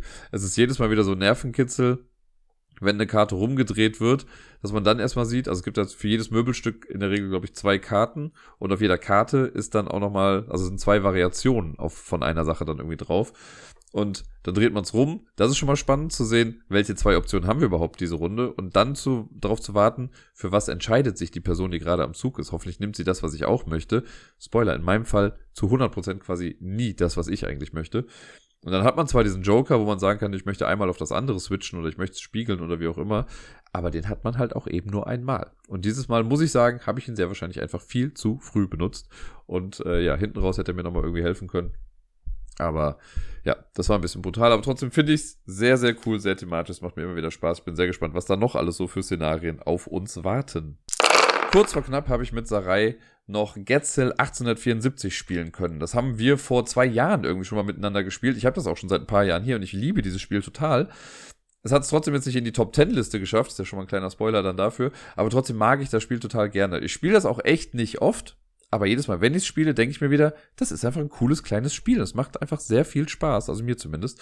Und ich bezeichne das ganz gerne so als Induktionsspiel, so ähnlich wie Tobago, wo wir ja quasi Karten spielen, um die Location von einem Schatz festzulegen, spielen wir hier Karten aus, um die Location von Gebäuden festzulegen. Wir versuchen nämlich eine kleine Westernstadt zu rekonstruieren und haben dazu nur verschiedene Aufzeichnungen irgendwie parat, die wir dann nutzen müssen, um das Ganze zu machen. Es gibt insgesamt 22 Gebäude, die wir platzieren müssen zu Beginn draftet man die quasi, also man kriegt erst eine Kartenhand, guckt sich die an, danach draftet man Gebäude. Je nach Anzahl der Mitspielenden ist das eine unterschiedliche Anzahl. Wir haben jetzt zu zweit gespielt, da haben wir sieben Gebäude jeweils bekommen. Gebäude, das sind so größere Plättchen, die wir dann eben nachher auf bestimmte Plätze auf dem Spielplan äh, platzieren wollen. Und zu jedem großen Gebäude gibt es noch fünf kleinere Plättchen, die quasi auch dazu gebraucht werden, um den Ort näher einzugrenzen oder die möglichen äh, Lokalitäten für dieses Geschäft oder diese Bar oder was auch immer ähm, anzuzeigen. Und es läuft dann so, es gibt immer fünf Marker pro Gebäude und Karten sind in drei Farben unterteilt. Es gibt rote, orangene und grüne Karten. Die roten Karten, ich weiß, die haben irgendwelche Namen, ich weiß gar nicht mehr genau, wie es ist, also wie genau die heißen. Aber die rote Karte, das sind, glaube ich, die, ich meine, die heißen einfach Ortskarten oder so. Die bestimmen relativ klar äh, die möglichen Orte eines Geschäfts. Zum Beispiel gibt es dann sowas wie, die Kirche war im Nordosten der Stadt. Und auf der Karte sieht man dann vier markierte Bauplätze, an denen das Gebäude hätte sein können. Wenn ich diese Karte spiele, zum Beispiel direkt am Anfang, dann nehme ich die Kirche, entweder ist die schon bei mir oder sie liegt noch in der Auslage oder bei dir oder bei wem auch immer. Und da sind ja fünf Marker drauf. Da auf, meinem, auf meiner Karte vier Bauplätze irgendwie angezeigt werden, lege ich auf jeden dieser vier Bauplätze einen kleinen Marker. Dann bleibt der fünfte übrig, den bekomme ich als Siegpunkt. Jede, also diese kleinen Marker sind im Prinzip die Siegpunkte, die man sammelt. Den lege ich dann zu mir hin und gut ist. Jetzt liegen da vier aus, das heißt, okay, dieses Gebäude könnte da sein. Jetzt könnte der nächste irgendwie sagen, ja, aber hier, guck mal, die Poststation war in diesen vier Gebäuden und vielleicht gibt es eine Überschneidung. Ne? Vielleicht war dann äh, auf zwei dieser Gebäude, die ich eben platziert habe, sind jetzt auch noch Post, äh, Poststationsmarker. Das heißt, man weiß nicht genau, welches Gebäude war jetzt wo. Wenn ich dann wieder dran bin, spiele ich aber vielleicht eine Karte aus, die sowas sagt wie, mein Gebäude lag an den Schienen. Und das kriegt man auf den Karten immer angezeigt. Der Text ist quasi wirklich nur ein bisschen Flavor. Äh, die Bilder erklären eigentlich alles, was man dazu wissen muss. So, wenn ich das jetzt dann, also angenommen, die Kirche ist mein Gebäude und ein Gebäude, also mein Gebäude ist immer ein Gebäude, das man vor sich liegen hat, was man vorher gedraftet hat, dann kann ich das ausspielen und dann kann ich Marker wieder wegnehmen. Wenn jetzt zum Beispiel von meinen vier Markern, die ich eben von der Kirche gelegt habe, nur noch einer an den Schienen liegt, dann kann ich die Karte spielen und nehme die drei, die nicht mehr dazu passen, dann weg. Dann bleibt nur noch einer und das muss dann die Location von der Kirche sein. Also nehme ich dann den großen Kirchenmarker, das Gebäude, platziere es dann da. Dann kriege ich auch noch vielleicht den Marker von der Poststation, der vielleicht auch noch damit drauf lag. Es ist ja klar, dass jetzt da die Kirche ist. Also kann dann nicht die Poststation sein. Deswegen kriege ich den Marker auch noch als Siegpunkt. Und so wächst nach und nach dieses, äh, dieser Spielplan mit Gebäuden an. Und das ist sehr spannend. Und es gibt diese Karten eben in unterschiedlichen Kategorien. Diese roten, das sind wirklich die, die einfach sagen, dieses Gebäude war dort und dort. So, dann kriegt man vier mögliche Bauplätze und da platziert man dann die Marker drauf, gut ist. Dann gibt es die Bezirkskarten, das sind die orangenen Karten, die man später am häufigsten eigentlich so gebraucht. Das wird auch gesagt, wenn die Nachziehstapel alle aufgebraucht sind, soll man nur den Stapel wieder mischen und mit dem weiterspielen. Der sagt nämlich, äh, also jede Karte hat quasi mit mein Gebäude zu tun. Also wenn ich ein Gebäude habe, steht da mein Gebäude liegt da und da. Das sind dann immer acht Bauplätze, glaube ich, die immer angezeigt werden. Und damit kommt man eigentlich am weitesten im Laufe des Spiels und kann versuchen, Sachen einzugrenzen. Die letzte Kategorie, das sind die Bedingungskarten, das sind die grünen, ähm, also mit einem grünen Hintergrund die Karten. Und die können sehr genau was eingrenzen, auch manchmal zwei Gebäude so in Relation setzen, dass man für zwei Gebäude direkt festlegen kann, wo sie dann eigentlich genau waren.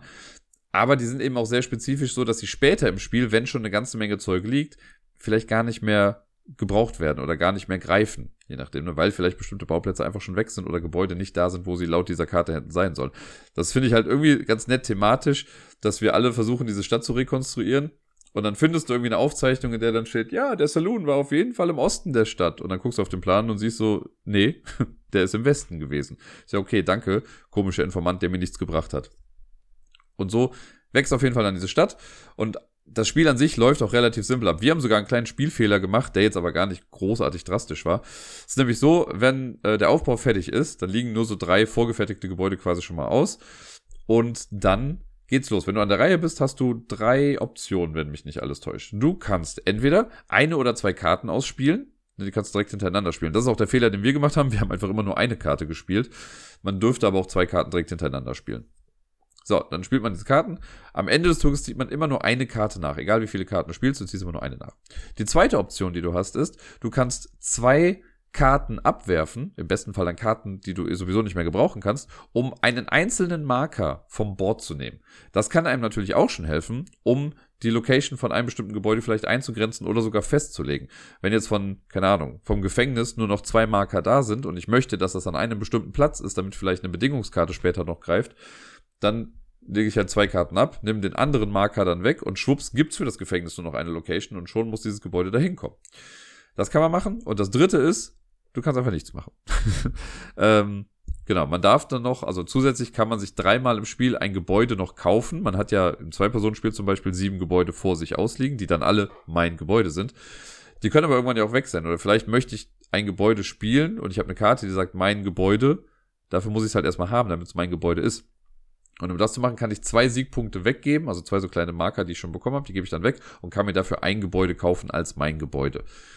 Und das ist im Prinzip alles. Es gibt auch noch so ein paar Feinheiten mit, äh, man darf natürlich keine Widersprüche legen. Also wenn noch Marker auf dem Board sind. Später kann es natürlich vorkommen, dass ich irgendwie eine Karte in der Hand habe, die sagt, ein Gebäude muss irgendwo sein, dabei ist es da gar nicht, weil es schon festgelegt war, wo es war. So ein Widerspruch wird nicht gemeint, aber manchmal gibt's halt so kleine äh, wie sagt man, Konflikte zwischen Karten oder sowas oder zwischen dem Board State und dem, was auf den Karten steht. Das soll, äh, soll vermieden werden. Dann gibt's auch so Sachen wie, wenn von zwei Gebäuden zwei Marker auf den gleichen zwei Bauplätzen sind, dann ist ja klar, dass dort, also wenn auf der linken Seite das Gebäude A ist, muss auf der rechten Seite Gebäude B sein oder andersrum. Und da darf dann auch nichts mehr hinzugefügt werden, weil klar ist, diese beiden Gebäude werden an diesen Stellen sein. Und ich glaube fast, dass es das war. Man darf Karten auch immer nur dann spielen, entweder um die Marker erstmal aufs Board zu bringen. Und dafür müssen es mindestens fünf Bauplätze oder höchstens fünf Bauplätze sein, wo das Gebäude sein kann. Oder später kann man auch Karten dann halt spielen, wenn man mindestens einen Marker wegnimmt damit. Ich kann jetzt nicht eine Karte spielen, die absolut keine neue Information bringt. Äh, ja, und so macht man das Ganze, bis 22 Gebäude platziert wurden insgesamt. Das heißt, es werden nicht alle Gebäude platziert. Es gibt 22 plus drei Gebäude, wird immer gesagt. Drei liegen halt von Anfang an schon aus. Und es gibt so eine kleine Lokomotive, die in der Mitte langfährt. Und jedes Mal, wenn ein Gebäude festgelegt wurde, geht man mit der einen Schritt weiter. Das ist übrigens was, was ich dauernd vergesse. Deswegen muss ich dauernd immer nachzählen, wie viele Gebäude sind gerade eigentlich schon platziert worden. Und das Spiel hört auf, wenn die Lok die 22 erreicht. Dann ist jeder noch, also wird die Runde noch zu Ende gespielt, glaube ich, und dann werden die Punkte gezählt. Das heißt, von den 25 Bauplätzen insgesamt werden drei gar nicht bebaut am Ende. Und äh, das ist, glaube ich, ganz gut, weil sonst würde man da sehr lange noch dranhängen und versuchen, irgendwie die letzten Bauplätze halt zu füllen. So finde ich es ganz gut, dass es kurz vorher aufhört. Ist natürlich für den Completionist, der die Karte gesamt haben will, ein bisschen blöd, aber was willst du machen? Und dann geht's an die Punkterechnung, die halt einfacher ist, wie, also super simpel einfach ist. Das wollte ich sagen. Man zählt einfach die kleinen Marker, die man bekommen hat und wer die meisten Punkte hat, gewinnt. Ich weiß gar nicht, was der Tiebreaker ist, wenn es einen Unentschieden gibt. Vielleicht wer jetzt noch weniger meine Gebäude hat, also eigene Gebäude hat. Ich weiß es nicht, ist ja auch ganz egal. Das Spiel macht einfach Spaß. Was ja auch ganz cool ist, es gibt dafür ja auch so Solo-Puzzle wo man, äh, das wurde damals irgendwie noch extra mit dazu verkauft. Ich weiß gar nicht, ob das jetzt genau das war oder Old Town. Ich glaube, das war noch bei Old Town. Das ist der Vorgänger davon. Quasi genau das gleiche Spiel, nur andere Grafik und so und halt die Hinweise ein kleines bisschen anders. Da wurde dann immer gesagt, spiele mit den und den Karten und versuch die Stadt zu füllen. So, und äh, das fand ich auch mal ganz spannend. Ich müsste mal gucken, ob es das für Getzel auch gibt. Da hätte ich mich eigentlich mal Bock zu, weil das macht immer sehr viel Spaß, da so ein kleines Logik-Puzzle draus zu machen. Ansonsten, ja, wie gesagt, ich kann es empfehlen. Ich mag es wirklich. Es ist mal irgendwie was anderes. Ähm, das spielt man dann circa eine halbe Stunde und dann ist auch wieder gut. Getzel 1874 von Klickerspiele ist einfach ein tolles Spiel. Ganz zum Schluss rede ich noch über ein Spiel, was jetzt gar nichts mehr mit dem Spielewochenende zu tun hatte, aber ich habe am Montag, also gestern quasi, auf der Arbeit mit den Kids und einer Kollegin zusammen auch nochmal eine Partie Lama gespielt. Das tolle Kartenspiel von Rainer Knizia, Dr. Rainer Knizia, das darf man ja nie vergessen. Das ist gerade so ein kleiner Dauerbrenner bei uns in der Schule. Ich habe das ja irgendwann mitgenommen und habe das dann ein paar Leuten gezeigt und seitdem spielen wir das fast täglich. Und äh, genau, ich muss, glaube ich, gar nicht mehr viel dazu sagen, aber ich finde es ganz cool, dass das so eine kleine Renaissance erlebt und jetzt immer wieder auf den Tisch kommt. Selbst die Kollegin, die jetzt gar nicht so super viel spielt, meinte schon, ach, sie glaubt, sie holt sich das einfach mal, damit sie das zu Hause auch irgendwie mit ihren Eltern mal spielen kann. Das finde ich sehr cool und zeigt einfach nochmal, dass dieses Spiel doch auch irgendwie ein richtig guter Dauerbrenner ist.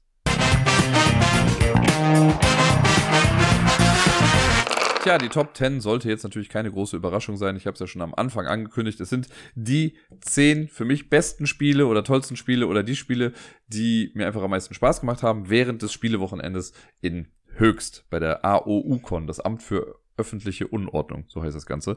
Ich war zum ersten Mal da, es hat auf jeden Fall sehr viel Spaß gemacht und es gab dann zehn Spiele, die irgendwie doch herausstachen. Das sind äh, größtenteils bekannte Spiele gewesen. Es sind, glaube ich, hier jetzt drei neue Spiele für mich dabei gewesen. Ich komme gerade eins, zwei, drei, genau.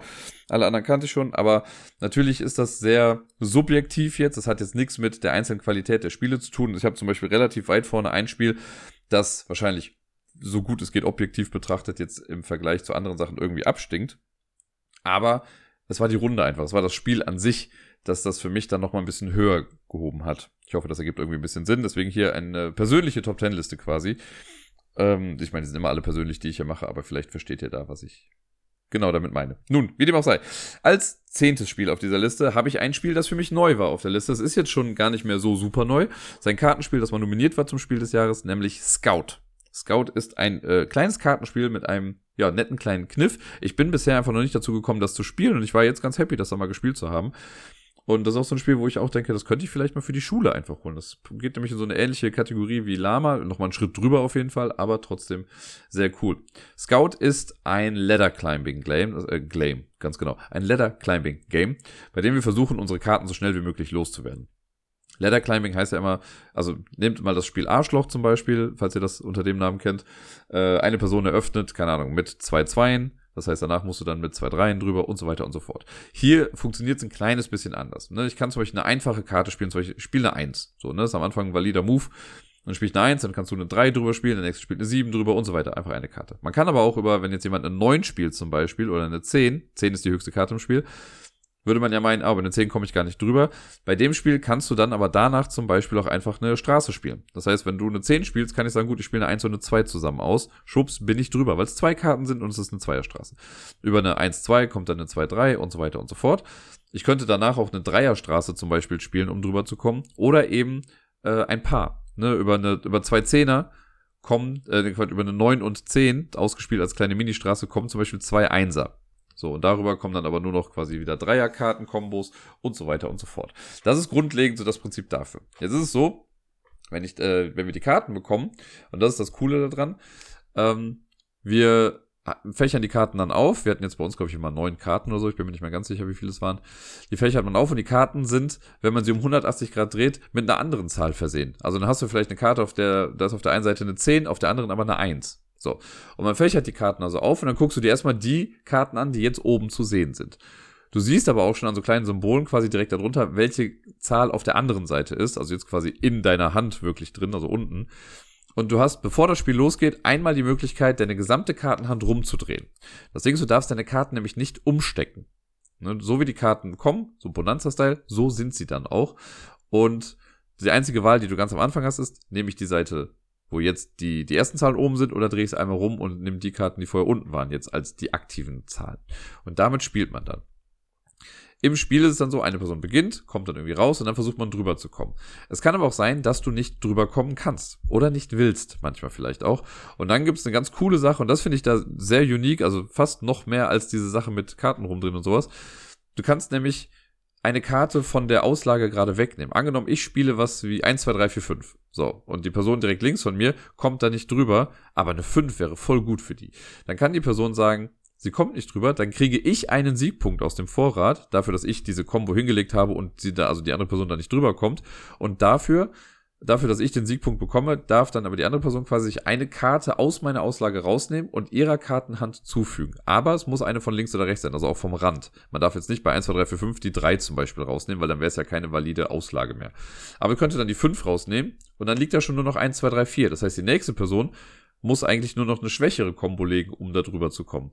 Und deswegen ist es total cool, wenn du halt eine starke Sache rauslegst, dann kommen die anderen nicht drüber, du kriegst ganz viele Siegpunkte. Sollte es wirklich bis zu dir wieder zurückgehen, dann hast du automatisch diese Runde auch gewonnen.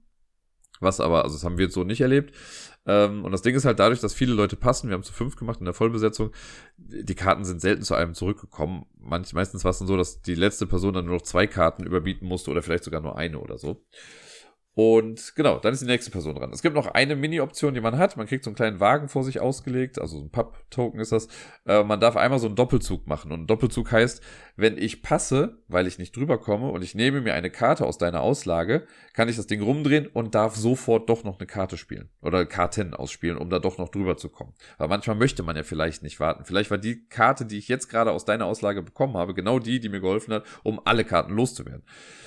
Und das ist dann das ganze Spiel. Man spielt das so lange, bis jeder einmal an der Reihe war, also jeder einmal ähm, das Spiel die Runde begonnen hat, so rum. Und dann rechnet man die Punkte zusammen. Punkte gibt es hier so kleinen Pappmarkern. Die sammelt man einfach die ganze Zeit. Man kriegt auch Minuspunkte. Also es ist immer die Karten, die man gesammelt hat. Also immer wenn ich über eine Combo drüber komme, dann bekomme ich die geschlagene Karten quasi in meine Auslage oder in meinen Siegpunktstapel. Jede Karte, die ich auf die Weise bekomme, ist am Ende einer Runde ein Punkt wert und man bekommt natürlich die Punkte für die, ähm, die, Male, wo jemand nicht über einen selbst drüber gekommen ist und äh, dann eine Karte rausgenommen hat. Da kriegt man halt eben auch Punkte für. Eigene Handkarten, die man am Ende noch auf der Hand hat, sind dann nochmal Minuspunkte. Das rechnet man quasi gegen und so viele Punkte bekommt man dann für die Runde. Das hat schon viel Spaß gemacht. Also man muss irgendwie erstmal ein bisschen reinkommen und es ist, also man muss wirklich diesen Drang unterdrücken, Karten umzustecken. Das war schwierig für mich, aber es hat funktioniert. Äh, und irgendwie ist es dann doch ganz cool, weil die Karten, die ich bekomme, wenn ich passe, also wenn ich sage, ich komme nicht drüber und ich nehme jetzt eine Karte aus deiner Auslage, die darf ich in der Tat irgendwo reinstecken und auch so rumdrehen, wie ich möchte. Das heißt, ich kann zum Beispiel, wenn ich jetzt, ich habe jetzt fünf, sieben, acht, neun schon irgendwie da, dann ist ein 7, 8, 9 ist schon eine starke Combo, aber wenn ich dazwischen noch eine 6 bekomme, ist es eine noch stärkere Combo. Deswegen will ich vielleicht eine 6 haben. Und vielleicht hat da jetzt jemand eine Karte mit einer 2 drauf gespielt, aber auf der anderen Seite ist die 6. Das heißt, wenn ich passe und die Karte nehme, kann ich sie mit der 6 Seite richtig dann einsortieren und das dann später wieder ausspielen. Das hat sehr viel Spaß gemacht. Kurze Erklärung, also relativ kurze Erklärung zu Scout. Äh, fand ich auf jeden Fall sehr cool. Danach ist ein Spiel, das ich vor kurzem erst äh, kennengelernt habe und dann aber schon direkt ein paar Mal online gespielt habe, nämlich E-Mission. Das habe ich zusammen mit Sarai und ihrer Family gespielt. Das haben wir direkt zweimal gespielt, an äh, zwei verschiedenen Tagen, glaube ich, war es. Wir haben es beide Male verkackt, aber trotzdem hat es Spaß gemacht. Es war jetzt nochmal schön in der Viererrunde zu spielen. Ich habe es ja einmal online mit Sarai zu zweit gespielt, äh, danach ein paar Mal solo. Und jetzt nochmal so eine Viererrunde zu sehen, war echt ganz cool. In, beim ersten Mal ähm, kannten nur 50% von uns das Spiel, deswegen mussten wir es erstmal erklären und da war so ein langsames Reinkommen. Irgendwie beim zweiten Mal kannten schon alle das Spiel und wir konnten direkt loslegen. Und beim ersten Mal haben wir, sind wir sang- und klanglos untergegangen irgendwie. Und beim zweiten Mal sah es eigentlich ganz gut aus, aber wir haben dann doch leider irgendwie verkackt. Aber es ist immer wieder schön zu sehen, dass, also wie unterschiedlich das Spiel einfach laufen kann, je nachdem, was für Karten man bekommt. Ich hatte jetzt noch nie das Gefühl, dass ich mir denke, boah, ich mache immer nur das Gleiche, sondern irgendwie sind es immer unterschiedliche Wege, die zum Sieg führen. Ich bin ein bisschen äh, irritiert, würde ich sagen, weil der Tobias zum Beispiel meinte, ja, wenn man einmal den Kniff raus hat, wenn man einmal verstanden hat, was man tun muss, um zu gewinnen, dann ist es auf einmal relativ simpel. Er meinte, er hat jetzt eine 85-prozentige Gewinnquote bei dem Spiel, was ich schon sehr krass finde, weil ich habe bisher zweimal gewonnen, wenn es hochkommt, glaube ich. Und äh, die Zerlix meinten auch, sie haben das sonst irgendwie immer gewonnen, nur mit uns nicht. Es liegt wahrscheinlich einfach, einfach an mir und keine Ahnung. Aber, naja, ich finde es trotzdem cool. Die Aufmachung ist ein bisschen schräg, aber alles in allem äh, ist E-Mission einfach doch auch ein cooles Spiel. Platz 8 ist äh, ebenfalls wieder ein neues Spiel für mich. Das Spiel gibt schon ein bisschen länger und es wurde immer mal wieder als echt positiv äh, behaftetes Spiel irgendwie präsentiert. Ich finde auch, dass es echt gut ist. Bin froh, das mal gespielt zu haben. Es handelt sich hier um die Gilde der fahrenden Händler. Das ist ehrlich gesagt viel größer gewesen, als ich gedacht hätte. Ich dachte mal, das wäre so ein kleines Spiel, so ungefähr von der Größe wie so ein Kosmos 2-Personen-Spiel. Und dass das jetzt aber so eine Katan-Box ist, fand ich dann schon ein bisschen krass. Die Gilde der fahrenden Händler ist für mich so ein verkapptes Roll and Ride. Also die Pläne sehen auch so aus, als könnte man da irgendwie einfach mit Stiften draufschreiben. Ist aber gar nicht so. Man platziert quasi Routen mit Würfeln da drauf. Äh, ich werde jetzt nicht ganz genau ins Detail gehen mit den Regeln, aber es gibt auch gar nicht so viele eigentlich. Die Regeln sind relativ simpel. Man hat ein äh, Deck für eine Ära quasi gemacht. Das besteht aus fünf Landschaftskarten oder fünf Terrainkarten, könnte man sagen. Das sind immer die gleichen pro Ära. Und jede Runde kommt einfach eine Ära-Karte noch mit hinzu. Das heißt, in der ersten Ära haben wir diese fünf Terrainkarten plus eine Ära-Karte. Äh, in der zweiten Runde oder in der zweiten Ära haben wir die fünf Terrainkarten und die Ära 1 und Ära 2 Karte. Dann kommt noch Ära 3 mit hinzu und in Ära 4 kommt nochmal so eine Karte dann da rein. Und wir versuchen, ganz grob gesagt, ähm, Netzwerke zu bauen. Also wir versuchen bestimmte Sachen auf einer Map, alle spielen auf der gleichen Karte, die versuchen wir miteinander zu verbinden und Dörfer zu bauen. Dörfer baut man, wenn man ein Gebiet voll belegt und bauen oder so heißt hier immer, angenommen es wird eine Karte aufgedeckt, die sagt zwei Wiesenfelder, dann darf ich jetzt zwei Kundschafter, das sind so kleine Würfel, die darf ich dann auf Wiesenfelder legen und die müssen immer bestimmte Kriterien erfüllen, wie die müssen an, der, an die Hauptstadt angrenzen oder an einen bereits bestehenden Kundschafter oder an ein Dorf oder sonst was. Und so versuchen wir Sachen zu befüllen. Wenn ein Gebiet vollständig bebaut wurde, also ein Gebiet sind immer zusammenhängende Felder einer Landschaftsart, zum Beispiel wenn ich sage, das sind drei Wiesenfelder zusammen und ich habe die alle belegt, dann darf ich da rein ein Dorf setzen, dafür kriege ich dann Münzen äh, und in einer späteren Runde darf ich von diesem Dorf dann wieder anfangen. Das ist nämlich das Besondere. Immer am Ende einer Ära wird quasi alles wieder abgebaut.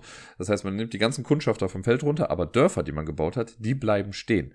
Und dann kann ich in der nächsten Runde von einem Dorf aus schon wieder anfangen zu kundschaften und komme dann quasi ein bisschen weiter. Und man versucht dann verschiedene äh, Städte miteinander zu verbinden und Handelsrouten zu etablieren. Man versucht Türme zu entdecken und Schätze zu heben und generell Münzen einfach zu sammeln. Das ist ein sehr rundes Spiel, muss ich sagen. Wir haben es direkt zweimal gespielt äh, an einem Tag. Nicht direkt hintereinander, sondern mit ein bisschen Pause dazwischen. Das ist so ein Feel-Good-Game, würde ich sagen. So, dass man spielt so ein bisschen nebeneinander her. Es gibt nicht wirklich Interaktion. Die einzige Interaktion, würde ich sagen, ist in den, äh, liegt in den Zielen. Es gibt so drei Zielkarten, die ausliegen und wer ein Ziel zuerst erfüllt, bekommt zehn Münzen dafür. Wer es dann danach schafft, bekommt nur noch fünf. Das ist die einzige Form von Interaktion, die man in diesem Spiel hat. Ansonsten spielt man komplett für sich autonom. Ist also auch einfach ein super gutes Solo-Spiel, würde ich mal behaupten, auch wenn ich es jetzt noch nicht solo getestet habe. Ähm, der besondere Kniff oder eine Kleinigkeit, die noch mit drin ist, die das Ganze noch mal ein bisschen besonders macht und so ein bisschen über einen Einheitsbrei hinaushebt, das sind eben diese Ära-Karten. Wenn jetzt Ära 1 zum Beispiel aufgedeckt wird in der ersten Runde, dann macht man damit ja erstmal so gesehen nichts, weil da steht keine Landschaftsart drauf. Alle bekommen dann aber zwei Erforschungskarten, heißen die, glaube ich. Die guckt man sich dann an, man sucht sich eine davon aus und das ist dann so eine Art Special Power, die man selbst einfach nur hat. Ich hatte dann zum Beispiel irgendwie was, was dann gesagt hat, ähm, wenn diese Ära 1 Karte kommt, darf ich zwei Felsenfelder und drei Wiesenfelder äh, mit einem Kundschafter belegen.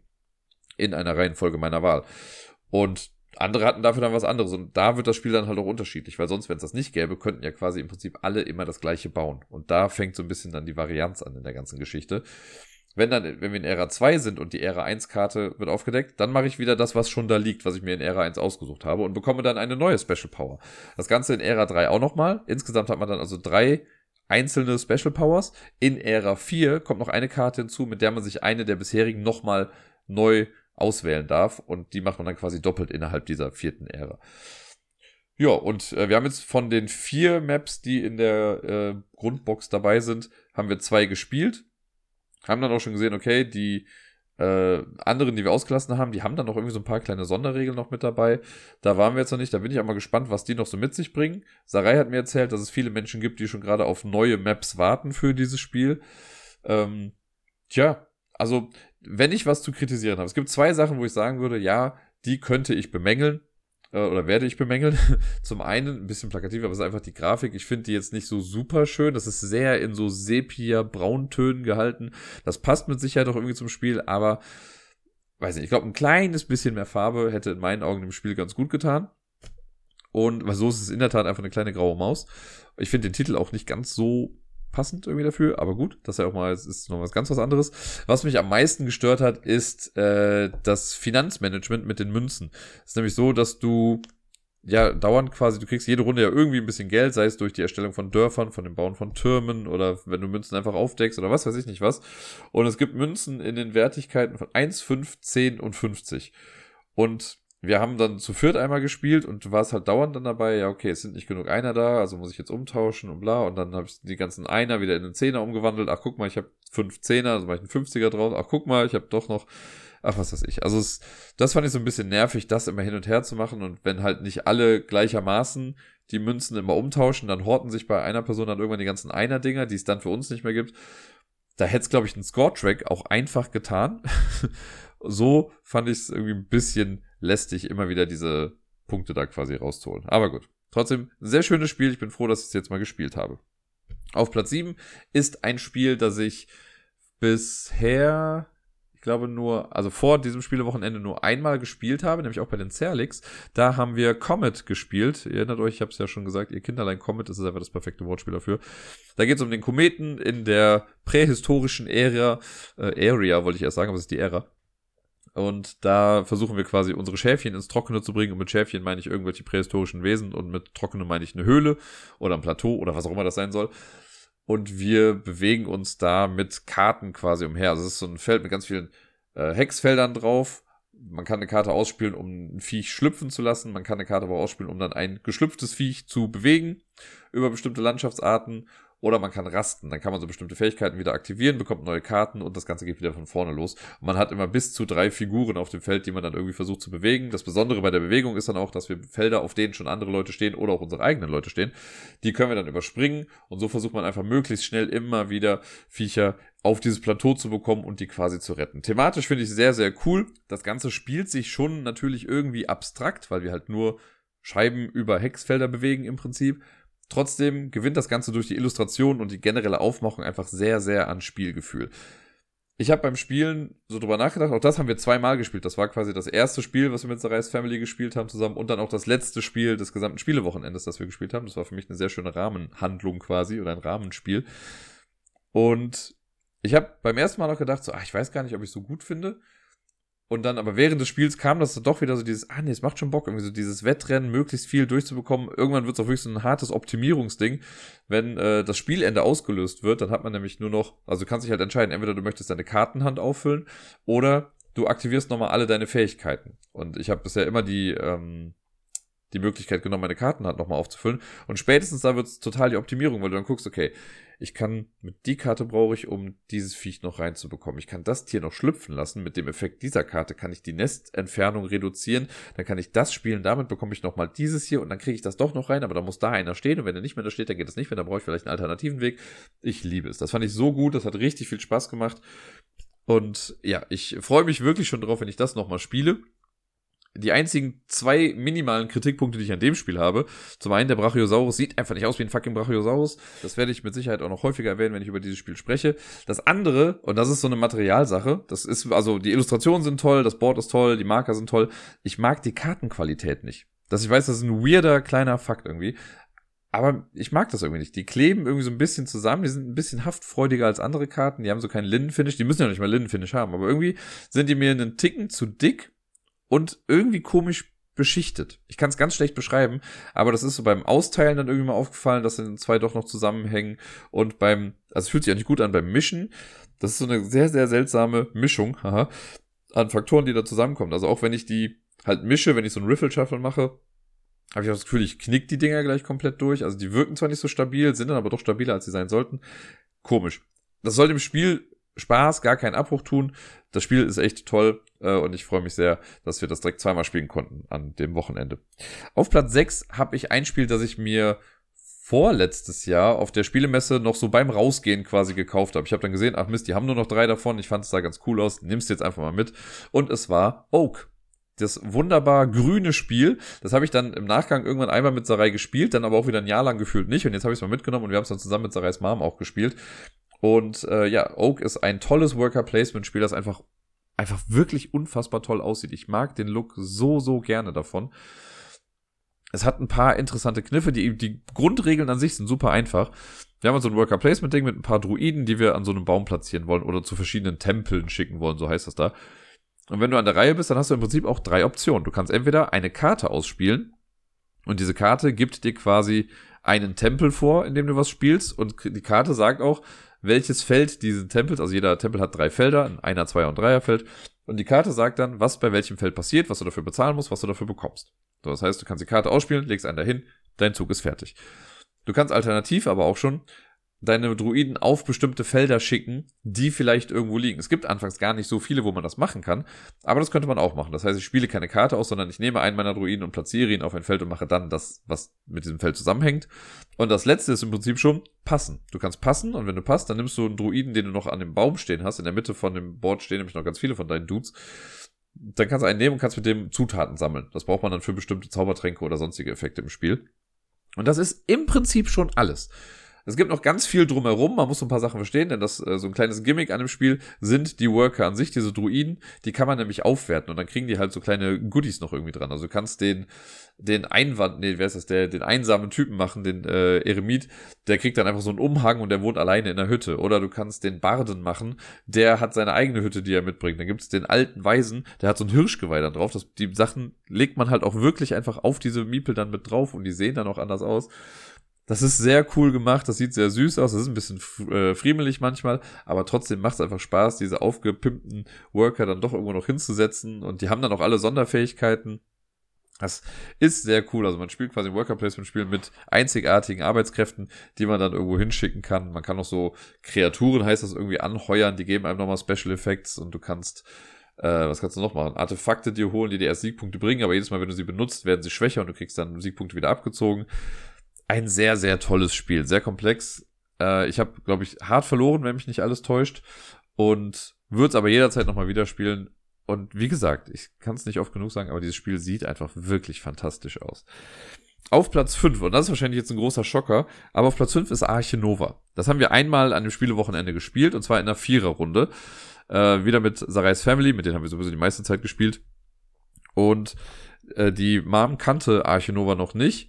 Die Schwester, die mitgespielt hatte, die hat es bisher einmal gespielt und Sarai und ich haben halt mitgespielt. Das heißt, Sarai hat erstmal einen verdammt guten Job gemacht in der Sachen Erklärung. Also ich habe da halt so mit einem Ohr zugehört. Ich habe währenddessen noch die Regeln zu einem anderen Spiel gelesen, aber ich habe so ein bisschen mit zugehört und ich dachte mir, wow, ich hätte wahrscheinlich wesentlich länger gebraucht, um dieses Spiel zu erklären. Und vor allen Dingen das so strukturiert irgendwie zu machen. Und dann konnten wir dann loslegen und wir haben, glaube ich, schon, keine Ahnung, ich sage jetzt mal, wir haben um halb zehn oder um neun haben wir uns hingesetzt und haben angefangen mit allem. Und gespielt haben wir dann vielleicht um kurz vor zehn, ich weiß nicht ganz genau. Und wir haben dann drei bis vier Stunden insgesamt, glaube ich, gespielt. Ich weiß wirklich nicht mehr, wie lange es war. Es war noch ein Mittagessen dazwischen, haben wir einfach alles liegen lassen, sind dann essen gegangen, kamen wieder und haben weitergespielt. Und das war schon echt ganz cool. Also ich mag Arche Nova ja total gerne. Ne? Ich weiß, es ist immer lustig, weil ich ja anfangs so super skeptisch war und einfach diesen Hype gehasst habe. Ich hasse ihn auch nach wie vor noch, aber der ist gerechtfertigt gewesen. Ähm, ja, das war einfach sehr cool da mal in so einer gemixten Truppe zu spielen. Das war jetzt mein erstes Vier-Personen-Spiel in Real. Es hat schon lange gedauert. Mir gefällt es als Zwei-Personen-Spiel nach wie vor immer noch am besten. Aber es ist auch irgendwie cool, dass noch mal mehr los ist, wenn man mit so vielen Leuten dann spielt. Also, ich bin nicht abgeneigt, das Ganze noch mal zu machen. Aber nun gut, ich habe über Arche Nova schon viel gesprochen. Let's keep it going. Auf Platz Nummer 4 ist eins meiner Lieblings-Wort-Party-Spiele.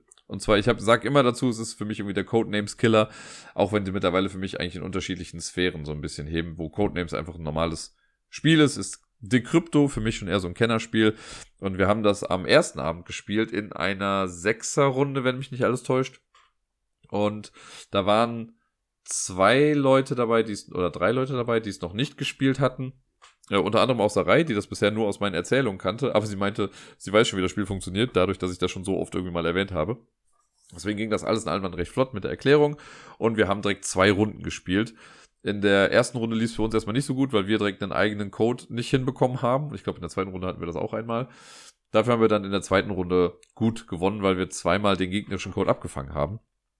Und ich mag Decrypto einfach wirklich gerne. Also das sage ich ja immer wieder. Ich liebe das, wie man da um die Ecke denken muss, wie man versuchen muss, auch die Sprache der anderen zu sprechen. Das war jetzt hier ganz besonders, weil Sarah und ich, wir waren zusammen im Team mit noch einer weiteren Dame, die auch auf diesem Wochenende war, logischerweise, sonst wäre sie ja nicht da gewesen, die wir beide halt noch nicht kannten. Und das war schon stellenweise dann schwierig, was zu finden, wo ich dann dachte, okay, ich könnte jetzt Hinweise geben, wo ich mir relativ sicher bin, dass Sarai damit klarkommt. Aber es muss ja in beide Richtungen funktionieren, damit da nicht irgendwie zu große Diskrepanzen entstehen. Man muss aber auch dazu sagen, dass ich auch stellenweise Hinweise, die Sarai gegeben hat, dann auch anders interpretiert hätte vielleicht. Und da hat dann die andere Dame wieder mehr Richtiges dazu gesagt. Also es ist einfach sehr cool. Es macht Spaß zu knobeln, was die Hinweise der anderen sein könnten. Man muss sich selbst immer Sachen überlegen, was man sagen kann. Also Decrypto ist der Wahnsinn. Ich mag es sehr. Jetzt kommen wir zur Top 3. Wie oft habe ich jetzt eigentlich gesagt, das mag ich sehr. Egal. Die Top 3. Äh, auf Platz 3 ist eins der Spiele, von dem ich eben gesagt habe, dass das Spiel eigentlich wahrscheinlich gar nicht so super gut ist, aber die Runde hat mir so gut gefallen. Ähm, und ja, wie die meisten Spiele haben wir das halt mit Sarah und ihrer Family gespielt. Wir haben Adele gespielt. Das Spiel habe ich ja vor zwei Jahren, also 2022, zum Geburtstag ge äh, geschenkt bekommen von Sarai. Und seitdem habe ich es nur einmal solo gespielt, dann vorletztes Jahr auf dem Community-Treffen mit, ich glaube, Deni, Dirk und Elvira war es und äh, dann wieder nicht ganz lange. Und jetzt hatte ich das dann mitgenommen und wir haben es dann einmal zu viert gespielt und ich war sehr happy, denn normalerweise obliegt es ja immer mir bei solchen Spielen dann die Extra-Rolle zu nehmen, äh, die halt gegen die anderen spielt. Bei Adele geht es ja darum, dass wir die Schiffs-AI haben, Adele, die dann gegen die Besatzung quasi spielt. Und ja, ich habe mich mental eigentlich schon darauf eingestellt, dass ich halt eben dann diese Rolle einnehmen muss. Aber Sarais Schwester hat quasi äh, dankenswerterweise diesen Posten übernommen, meinte aber direkt schon, ach, ich mache euch fertig. Und es war sehr lustig, sehr schön. Anfangs ein bisschen weird, weil wir haben, also bei Dell geht es halt drum, dass wir im Prinzip so ein bisschen Pickup in the Liver haben. Man, wenn man die Raumstation oder die Crew ist, dann läuft man durch das Raumschiff, versucht bestimmte Items zu finden und die in bestimmte Räume zu bringen. Man weiß aber bei bestimmten Items nicht, in welche Räume sie müssen. Also ich wusste zum Beispiel nur, wo das Startding hin musste. Dafür wussten die anderen beiden dann jeweils zwei Räume, wo Sachen hingebracht werden mussten. Wenn man die jetzt findet, dann muss man sich erst austauschen, wo muss das denn eigentlich hin? Und so weiter und so fort. Und äh, die bringt man dann dahin, versucht dann Tests zu bestehen und was weiß ich nicht alles irgendwie. Und wir haben diese, diese Startgegenstände oder generell die Gegenstände, da haben wir super viele von am Anfang schon gefunden und die dann schon zu den richtigen Orten und Stellen dann gebracht. Und dann dachte ich mir, boah, irgendwie ist das ein bisschen lame, wir werden voll schnell gewinnen. Und dann war es aber doch nochmal arschknapp. Also wir haben, glaube ich, in der letzten möglichen Runde noch gewinnen können, weil wir dann noch die letzte äh, Aktion irgendwie ausgelöst haben oder den letzten Gegenstand irgendwo hingebracht haben. Und zwischenzeitlich hat äh, Adele auf jeden Fall gut Gas gegeben und uns das Leben sehr schwer gemacht.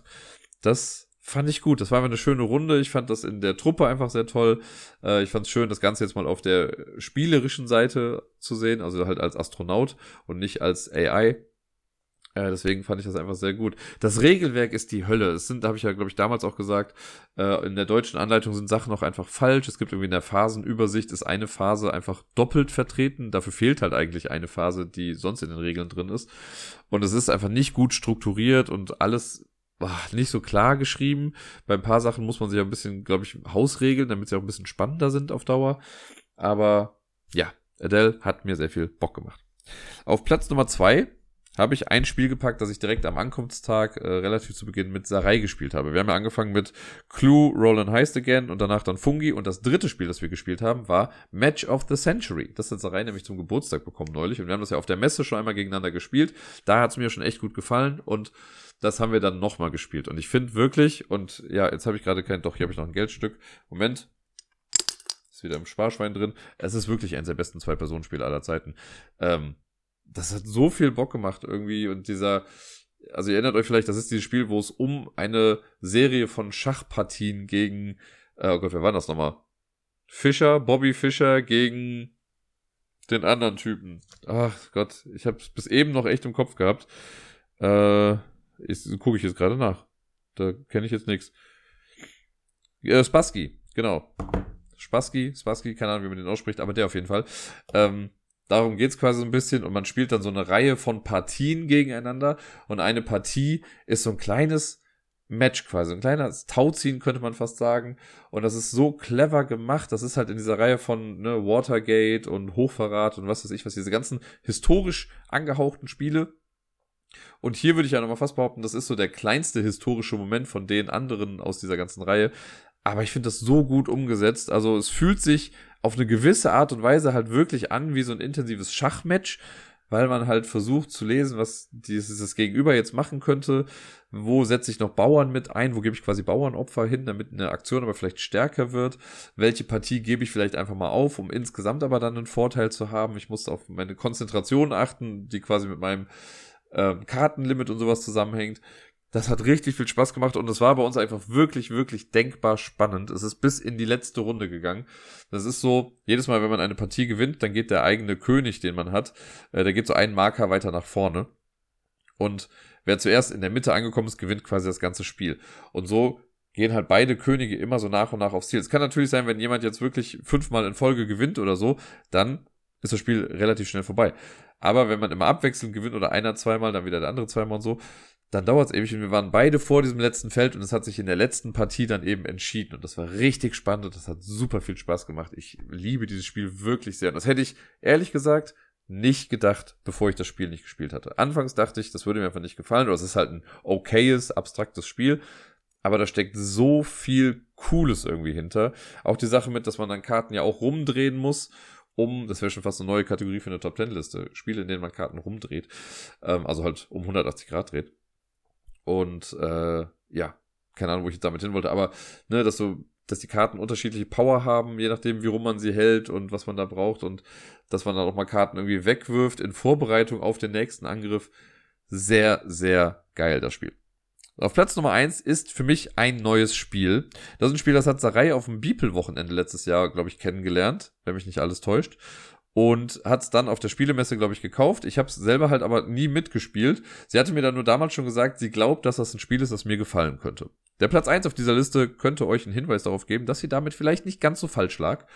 Black Hole Buccaneers heißt das und ist ein im Prinzip Push Your Luck Drafting Kartenspiel. Was, das kann man schon mal vorweg sagen, das Spiel besticht mit einer Sache ganz enorm, nämlich mit dem Witz, der dahinter steckt. Denn es geht darum, wir sind quasi Weltraumschrotthandelnde und wir sammeln quasi Sachen äh, und wollen aber, müssen dann an einem schwarzen Loch irgendwie vorbei und wir wollen nicht davon eingesogen werden. Deswegen darf das nicht zu schwer sein, was wir alles haben, weil in einem schwarzen Loch wird ja quasi Masse angezogen. Und die Sachen, die wir aber halt sammeln, das sind quasi die Karten, die wir draften, das sind alles irgendwelche Sachen, die ja irgendwelche popkulturelle Anspielungen haben. Es gibt zum Beispiel die Haus, wie heißt das, Haustier-Sammelbehälter. Das ist halt ein großer Pokéball. Oder es gibt äh, ein Raumschiff namens Glühwürmchen, das ist die Firefly.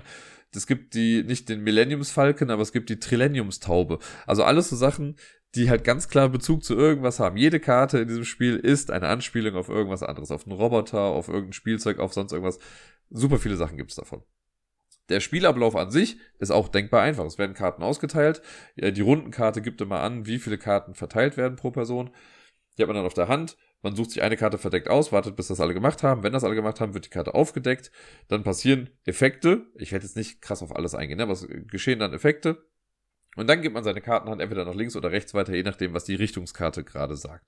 So, und dann kriegt man eine neue Hand, macht das Ganze und so weiter und so fort, bis man nur noch eine Karte hat. Die letzte Karte, die man dann übrig hat, legt man auf einen gemeinsamen Stapel und der kann dann nämlich noch was verändern. Wenn dann eine Runde vorbei ist, muss man nämlich gucken, ob man das zulässige Gewicht überschritten hat oder nicht. Und die Karte, die angibt, wie viele Karten man in einer Runde hat, gibt auch an, wie groß oder ab welchem Gewicht man ins schwarze Loch gesogen wird. Da steht dann zum Beispiel drauf sowas wie, man kriegt acht Karten und hat ein Gesamtgewicht von 18 erlaubt. So, dann gibt auf den Karten gibt's immer eine Wertanzeige und eine Gewichtsanzeige. Gewicht ist blöd, Wert ist super. So, dann rechnet man die äh, Gewichtsklassen aller Karten zusammen, die man hat und hofft, dass man dann zum Beispiel unter 18 bleibt oder genau 18 trifft. Ich weiß gar nicht, man, wie das ist, wenn man es genau trifft. Ich glaube, 18 ist dann noch erlaubt, aber alles drüber ist dann falsch. Und wenn, im Prinzip ist es so, wenn du drüber bist, kriegst du für diese Runde gar keine Punkte. Es gibt dann aber halt auch Karten, die sagen, okay, wenn du aber insgesamt das höchste Gewicht hast, dann kriegst du eine minus 10 Gewichtkarte, weil du so ein Exoskelett bekommst, das dir halt hilft, Sachen zu tragen oder so. Oder was gab's denn da noch? Du, wenn du das niedrigste Gewicht an sich hast, wird das sehr wahrscheinlich auch bedeuten, dass du den niedrigsten Wert in allem hast. Dann kriegst du aber eine plus 10 Wertungskarte auf einmal, die dabei dann nochmal mithilft. Also super viele Sachen, die sich einfach noch anpassen können am Ende der Runde. Äh, wenn eine Runde vorbei ist, dann spielen eben die Karten, die man am Ende abgegeben hat, auch nochmal eine Runde, denn die werden gemischt und eine Karte davon wird aufgedeckt und das wird nochmal auf das zulässige Gesamtgewicht draufgerechnet oder abgezogen. Denn es gibt auch Karten, die haben einen Minuswert da draufstehen. Das heißt, werden sich jetzt andere darauf verlassen, die vielleicht, also sagen wir 18 ist erlaubt und jemand hat jetzt 19, also eins drüber, da wird man in den meisten Fällen davon ausgehen, ja, safe, es wird irgendeine Karte aufgedeckt, die nochmal zwei bis fünf Gewichte irgendwie draufballert und dann wird aus der 18 zulässiges Gewicht auf einmal eine 20 bis 23 oder sowas. Und dann ist man ja im sicheren Bereich. Es kann aber auch sein, dass genau dann halt so eine Minuskarte aufgedeckt wird und aus der 18 wird auf einmal eine 14. Und auf einmal sind alle Leute raus, weil sie alle dachten, sie wären irgendwie ein bisschen safe. Naja, das Ganze macht man dreimal, man rechnet dann seine Punkte zusammen. Das ist auch ganz nett. Es gibt ja diese Wertigkeiten, aber diese Wertigkeiten von den einzelnen Objekten, die man hat, die sind nicht die Punkte, die man bekommt, weil das könnte, glaube ich, sehr swingy sein. So, man guckt einfach, wer hat das meiste Gewicht und dann gibt's eine Tabelle. Wenn du das meiste, äh, nicht das meiste Gewicht, wenn du den meisten Wert hast, kriegst du irgendwie 30 Punkte, die Person mit dem zweiten meisten Wert bekommt 25 Punkte und so weiter. Also ist das ein bisschen fair verteilt. Das wird von Runde zu Runde immer ein bisschen mehr, sodass man hinten raus auch nochmal aufholen kann. Aber ja, also das hat so viel Spaß gemacht. Also wir haben echt lauthals gelacht stellenweise und uns geärgert über das. Das hängt von so vielen Sachen zusammen. Ne? Du spielst eine Karte aus und denkst dir, yo, ich spiele jetzt irgendwie Gestaltwandler, das ist so eine Art Karte, die es da gibt und äh, bisher hat das noch niemand gemacht, dann deckst du es auf und auf einmal decken fünf Leute Gestaltwandler auf und denkst dir, okay, ich werde nie wieder einen Gestaltwandler in diesem Spiel sehen, weil alle vor mir diese Karten wegnehmen. Und äh, es gibt so viele Sachen, bei den Robotern ist es so, Roboter sind per se gar nicht so schwer, geben aber einen guten Wert, aber wenn du in einer Runde nicht der Einzige bist oder die Einzige bist, die einen Roboter aufdeckt, dann dreht man die so ein bisschen und auf einmal sind die genau andersrum. Dann sind die super schwer, aber bringt nicht mehr so viel. Was jetzt thematisch irgendwie ein bisschen schwierig zu erklären ist, aber trotzdem versucht man dann, ich hatte das Glück mit dem Terminator-Schätz, der heißt, äh, Schädel meine ich, der heißt hier Titanschädel, glaube ich einfach. wenn man den spielt, der hat, glaube ich, ein Gewicht von zwei, bringt aber einen Wert von sieben oder acht. Und andersrum ist halt schon ziemlich brutal. Wenn du den halt drehen musst, dann hat er halt ein Gewicht von sieben, bringt aber nur Wert zwei. Und ich habe es zweimal geschafft, den durchzubekommen. Den habe ich direkt als erstes gespielt, Niemand anderes hat einen Roboter. Wunderbar, der ist drin. Also ich habe wirklich, ich habe mich in dieses Spiel so ein bisschen verliebt. Ich bin sehr, sehr froh, dass es da Reisspiel war. Man braucht schon eine etwas größere Gruppe. Also mit, ich glaube, drei Leuten muss man das nicht spielen. Aber so vier, fünf, sechs Leute. Dafür äh, stehe ich mit meinem Namen. Dafür würde ich auf jeden Fall sagen, ist das ein sehr gut gelungenes Spiel. Wenn man auch noch auf popkulturelle Anspielungen steht, dann ist das eh eine Goldgrube von Star Wars über Pokémon, Game of Thrones, also auch ein W20, das ist der analoge Zufallsgenerator. Es ist einfach mit sehr mit Liebe irgendwie gemacht und cool und alles in allem auch doch sehr simpel, muss ich sagen, wenn man es einmal verstanden hat. Man hat so eine schöne, so eine Guideline, wo man sich dran entlanghangeln kann es hat Bock gemacht. Ich glaube, es kommt sehr durch. Ich hatte sehr viel Spaß mit Black Hole Buccaneers und äh, da hoffe ich, dass ich davon noch eine ganze Menge spielen kann, auf jeden Fall. Und das waren jetzt die Top 10 Spiele, die ich in höchst gespielt habe. Die anderen Spiele davor haben mir auch größtenteils gefallen. Ich würde jetzt bei keinem Spiel sagen, dass es eine Riesengurke war. Ich glaube, am schlechtesten von allen wäre wahrscheinlich noch das Schätze If You Can.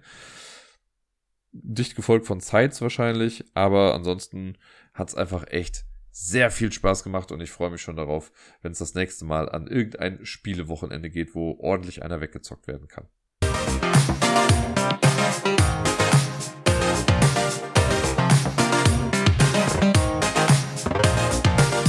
Und sonst so. Tja, über die AOU-Con kann ich, glaube ich, gar nicht mehr so viel erzählen, denn ich habe ja über alle Spiele schon gesprochen, die ich da gespielt habe. Generell bleibt eigentlich nur noch zu sagen, dass es echt eine coole erste Erfahrung dort war. Es hat sehr viel Bock gemacht. Es waren, ich weiß gar nicht, wie viele Leute da waren, 120, 150 oder so. Ähm, das war schon cool, an so einer Location zu sein, wo du irgendwie dann übernachtest. Du stehst morgens auf, gehst kurz frühstücken und kannst quasi direkt vom Frühstückssaal weiterspielen das hat schon sehr viel Bock gemacht. Ich fand die ganze Atmosphäre echt super nett. Alle Leute waren wohlgesonnen. Natürlich gibt's hier und da irgendwie ein paar komische Menschen, die da rumlaufen, wo man sich denkt, ich muss jetzt nicht zwingend mit dir an einem Tisch sitzen. Aber trotzdem war es ganz cool, so viele gleichgesinnte Menschen auf einem Haufen zu sehen. Äh, auch, ich habe auch eine Sache quasi alleine ohne die Gruppe gemacht, äh, bestehend aus Sarais Family. Und zwar gab es so ein Musikquiz, das hatte Sarai mir auch schon mal erzählt, dass es das gibt. Und dann äh, hat eine, mit der wir peripher auch so gespielt haben, äh, die wollte dann da hingehen und da meinte Sarai, ja, hier kannst du mal mitgehen, da war ich mit dabei.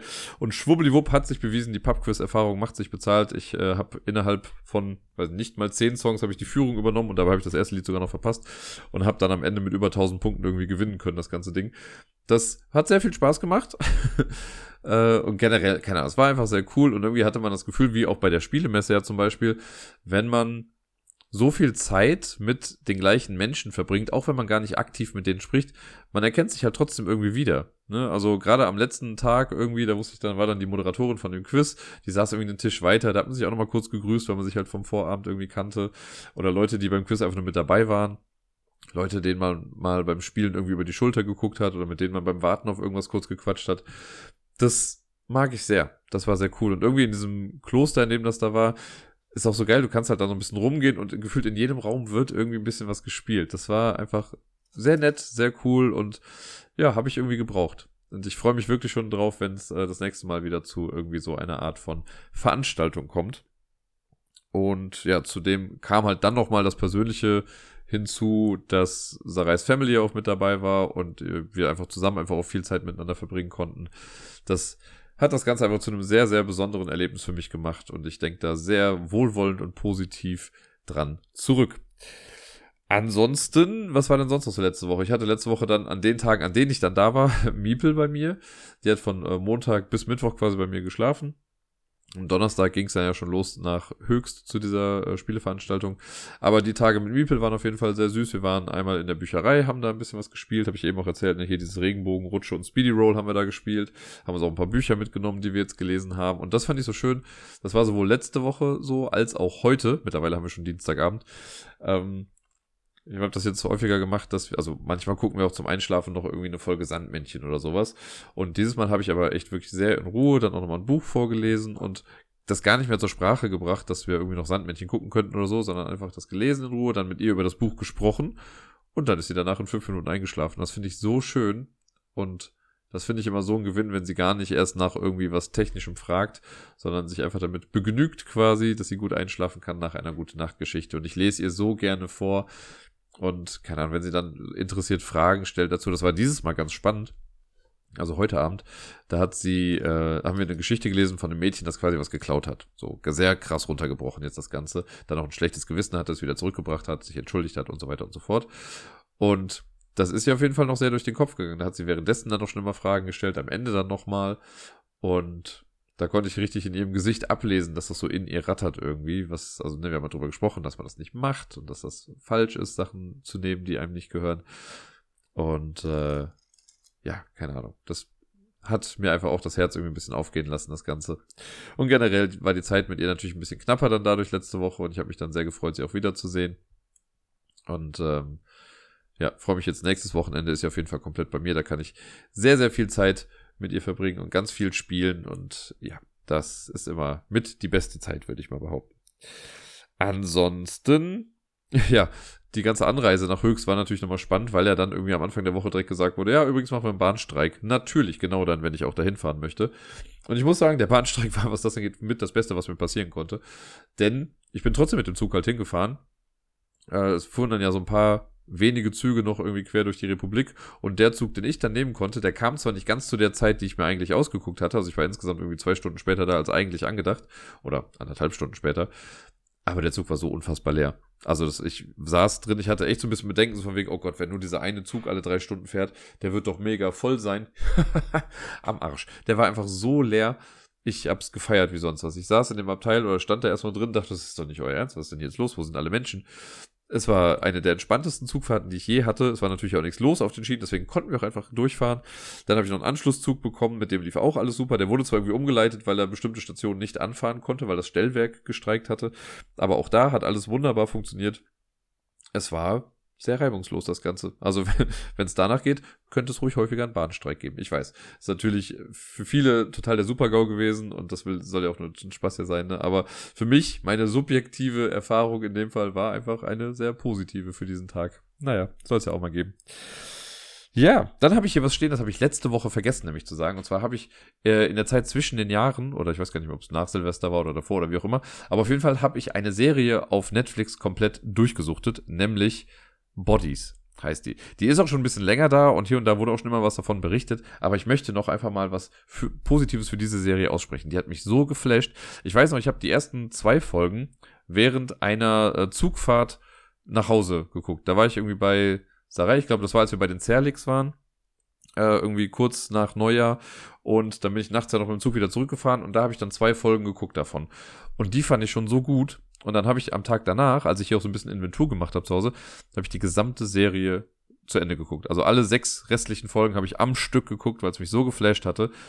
Ich muss sagen, so am Ende gab es dann so, also da gab es einen kleinen Punkt, den ich dann thematisch, und ich möchte jetzt gar nicht zu sehr drauf eingehen, aber der mich dann so ein bisschen, ja, hat mit den Schultern zucken lassen.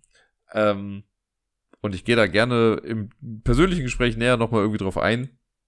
Aber ansonsten hat das Ganze schon sehr, sehr krasse Lost-Vibes stellenweise gehabt. Also es gibt einfach so ein Mysterium, was das Ganze umgibt. Und ich fand's gut. Ich fand's richtig gut. Ich äh, habe dann gesehen, dass das Ganze auf einer Graphic Novel basiert. Schon überlegt, ob ich mir die auch mal noch zu also hole, um äh, zu gucken, ob das da vielleicht anders aufgelöst wird oder ob da noch ein bisschen mehr Hintergrundinfo ist hier und da. Aber äh, ja, von dem Schauspielerischen an bis über die Story und alles andere, ich fand's herrlich. Ich fand's richtig gut. Deswegen guckt Bodies, sagt mir, was ihr davon haltet. Oder vielleicht habt ihr es schon gesehen und sagt, du laberst scheiße, das ist doof. Wie auch immer. Äh, Würde mich freuen, wenn es Leute gibt, die das auch gesehen haben und da eine Meinung zu haben. Ja, sonst war die Woche über, ich habe noch am Mittwoch Karaoke ja auch gemacht, ich habe am Sonntag Karaoke gemacht, ich habe gestern das Quiz gemacht. Im Jamesons bin ich also wieder voll im Einsatz gewesen. Das hat auch alles Spaß gemacht. Äh, jetzt am Sonntag war es ganz spannend, weil direkt vier verschiedene Gruppen gefühlt irgendwie da waren, die so eine kleine Weihnachtsfeier noch nachträglich gemacht haben. Und dadurch wurde das Ganze ein bisschen voller. Insgesamt war es auch eine ganz gute Stimmung. Bis auf eine kleine Ausnahme. Das hatte ich auch schon lange nicht mehr. Da war ich voller Adrenalin nämlich und nicht auf eine gute Art und Weise. Denn es gab einen Typen da, der so ein bisschen äh, Stress gemacht hat. Und ich habe das erst gar nicht so bewusst mitbekommen, weil ich stehe halt immer dann vorne an meinem kleinen Pult und moderiere das Ganze. Und dann war aber eine Truppe, die schon was länger da war, mit denen ich auch hier und da mal irgendwie gequatscht hatte, die haben dann irgendwann so quasi eine Fingerschnippen gemacht, so damit ich mal gucke und haben dann auf so einen Typen gezeigt. Und das war so ein Typ, zwei Meter Hühne irgendwie, der sich sehr aggressiv jemand anderem gegenüber so vorgebeugt hatte und so, ne, wie man, also wie man sich das vorstellt, wenn jemand aggressiv mit einem spricht, so, so war das dann. Und der wurde auch von anderen irgendwie schon zurückgehalten. Ne? Ich sage, okay, krass, wir haben sonntags keine Türsteher irgendwie da. Also bin ich halt einfach hin, weil ich dachte, ich will jetzt nicht, dass jetzt sofort irgendwas passiert, also muss ich dazwischen gehen.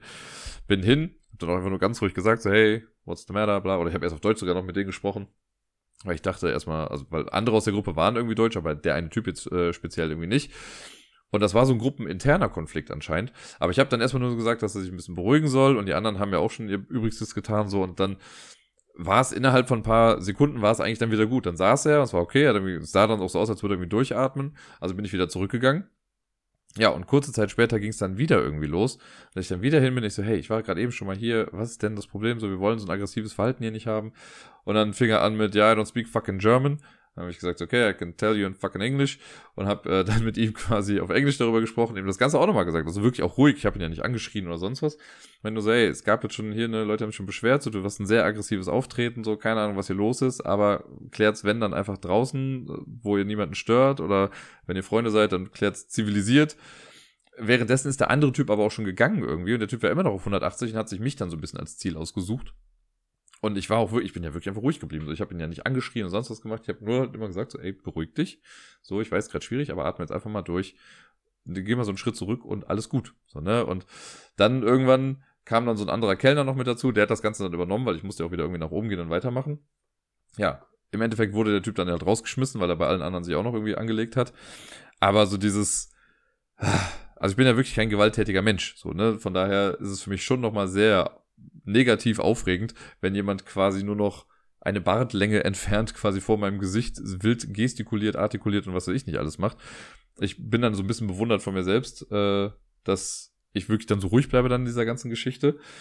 Aber als ich dann wieder oben stand, so ich war echt scheinbar so ein bisschen am Zittern. Und äh, da ging es mir erstmal kurzzeitig nicht ganz so gut. Es war doch ganz süß, dann kamen ganz viele noch aus dem Team, haben auch noch gefragt, ob alles in Ordnung ist. Ich sag, ja, ist jetzt alles easy peasy so, aber so, das braucht man halt echt nicht. Ne? So Idioten, Ah, warum gibt's die? Was soll das? Naja.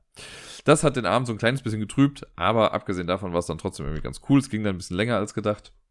Was dann zugeführt hat, dass ich am Montag super müde war äh, mit Arbeit und Miepel abholen und dann abends nochmal das Quiz moderieren. Das Quiz hat auch wieder sehr viel Spaß gemacht. Es war wohl diesmal ein bisschen tougher. Das letzte Team hatte, glaube ich, nur 17 Punkte insgesamt. Dafür hatte das Team auf dem ersten Platz 72 Punkte. Es pendelt sich also immer irgendwie dazwischen ein. Und äh, trotzdem war es ganz cool. Bin wieder ganz happy, dass das da ja jetzt wieder so regelmäßig irgendwie ist. Und ich weiß nicht, da sind so viele Insider irgendwie geboren beim Quiz. Ich sag's ja immer wieder, ich mag's da. Ich bin gerne da. Ähm, auch wenn ich sehr wahrscheinlich am 1. April wieder den Witz machen werde mit, das wird mein letztes Quiz sein. Aber mal gucken. Vielleicht wird es auch der letzte Pod äh, Podcast sein, den ich dann aufnehme. Ist ein Montag. Ich sag's nur schon mal, der 1. April wird ein Montag. Ja, und sonst habe ich gestern noch so einen Fall von Terminchaos gehabt, irgendwie, weil, also eine Fernbeziehung an sich ist ja schon immer eine logistische Meisterleistung, in unserem Beziehungskonstrukt an sich ja dann nochmal eine Ecke mehr. Und dann kam gestern irgendwie von Gerda noch ein paar Terminanfragen und Termininfos. Dann von dem Kollegen bei Korea Board Games kamen noch ein paar Infos für bestimmte Messen, auf die ich dann gehen kann, auf die ich mich alle sehr freue. Aber das alles dann noch mit Ferien und anderen Spielewochenenden und Feiertagen und was weiß ich nicht allem, was dann alles unter einen Hut zu bekommen. Da dachte ich echt irgendwann so, boah, wie, was, hä?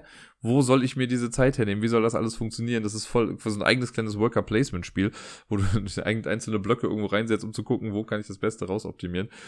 Da bin ich mal sehr gespannt, ob das alles so aufgeht und alles äh, gut klappt. Aber ja, ich musste mir dann, äh, das mache ich nicht oft, aber ich musste mir erstmal wirklich alle Termine aufschreiben, händisch, um mal so einen kleinen Überblick dazu zu bekommen. Äh, dieses Jahr wird auf jeden Fall wild, was das angeht. Ja, und sonst habe ich, glaube ich, einfach nicht mehr viel zu erzählen. Über Höchst habe ich alles berichtet. Sonst war es das quasi auch schon.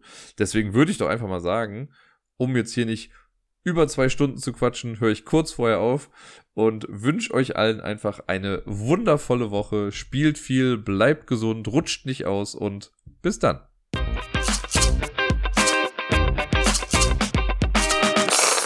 Winter is definitely coming. Für morgen gab es bei uns und bei vielen anderen ja wahrscheinlich auch so eine Unwetterwarnung. Und äh, die Schule findet bei uns nicht statt. Ist keine Präsenzpflicht und deswegen habe ich wahrscheinlich zumindest einen halben freien Tag gewonnen, wenn nicht sogar einen ganzen freien Tag. Was ich alles in allem echt sehr schön finde.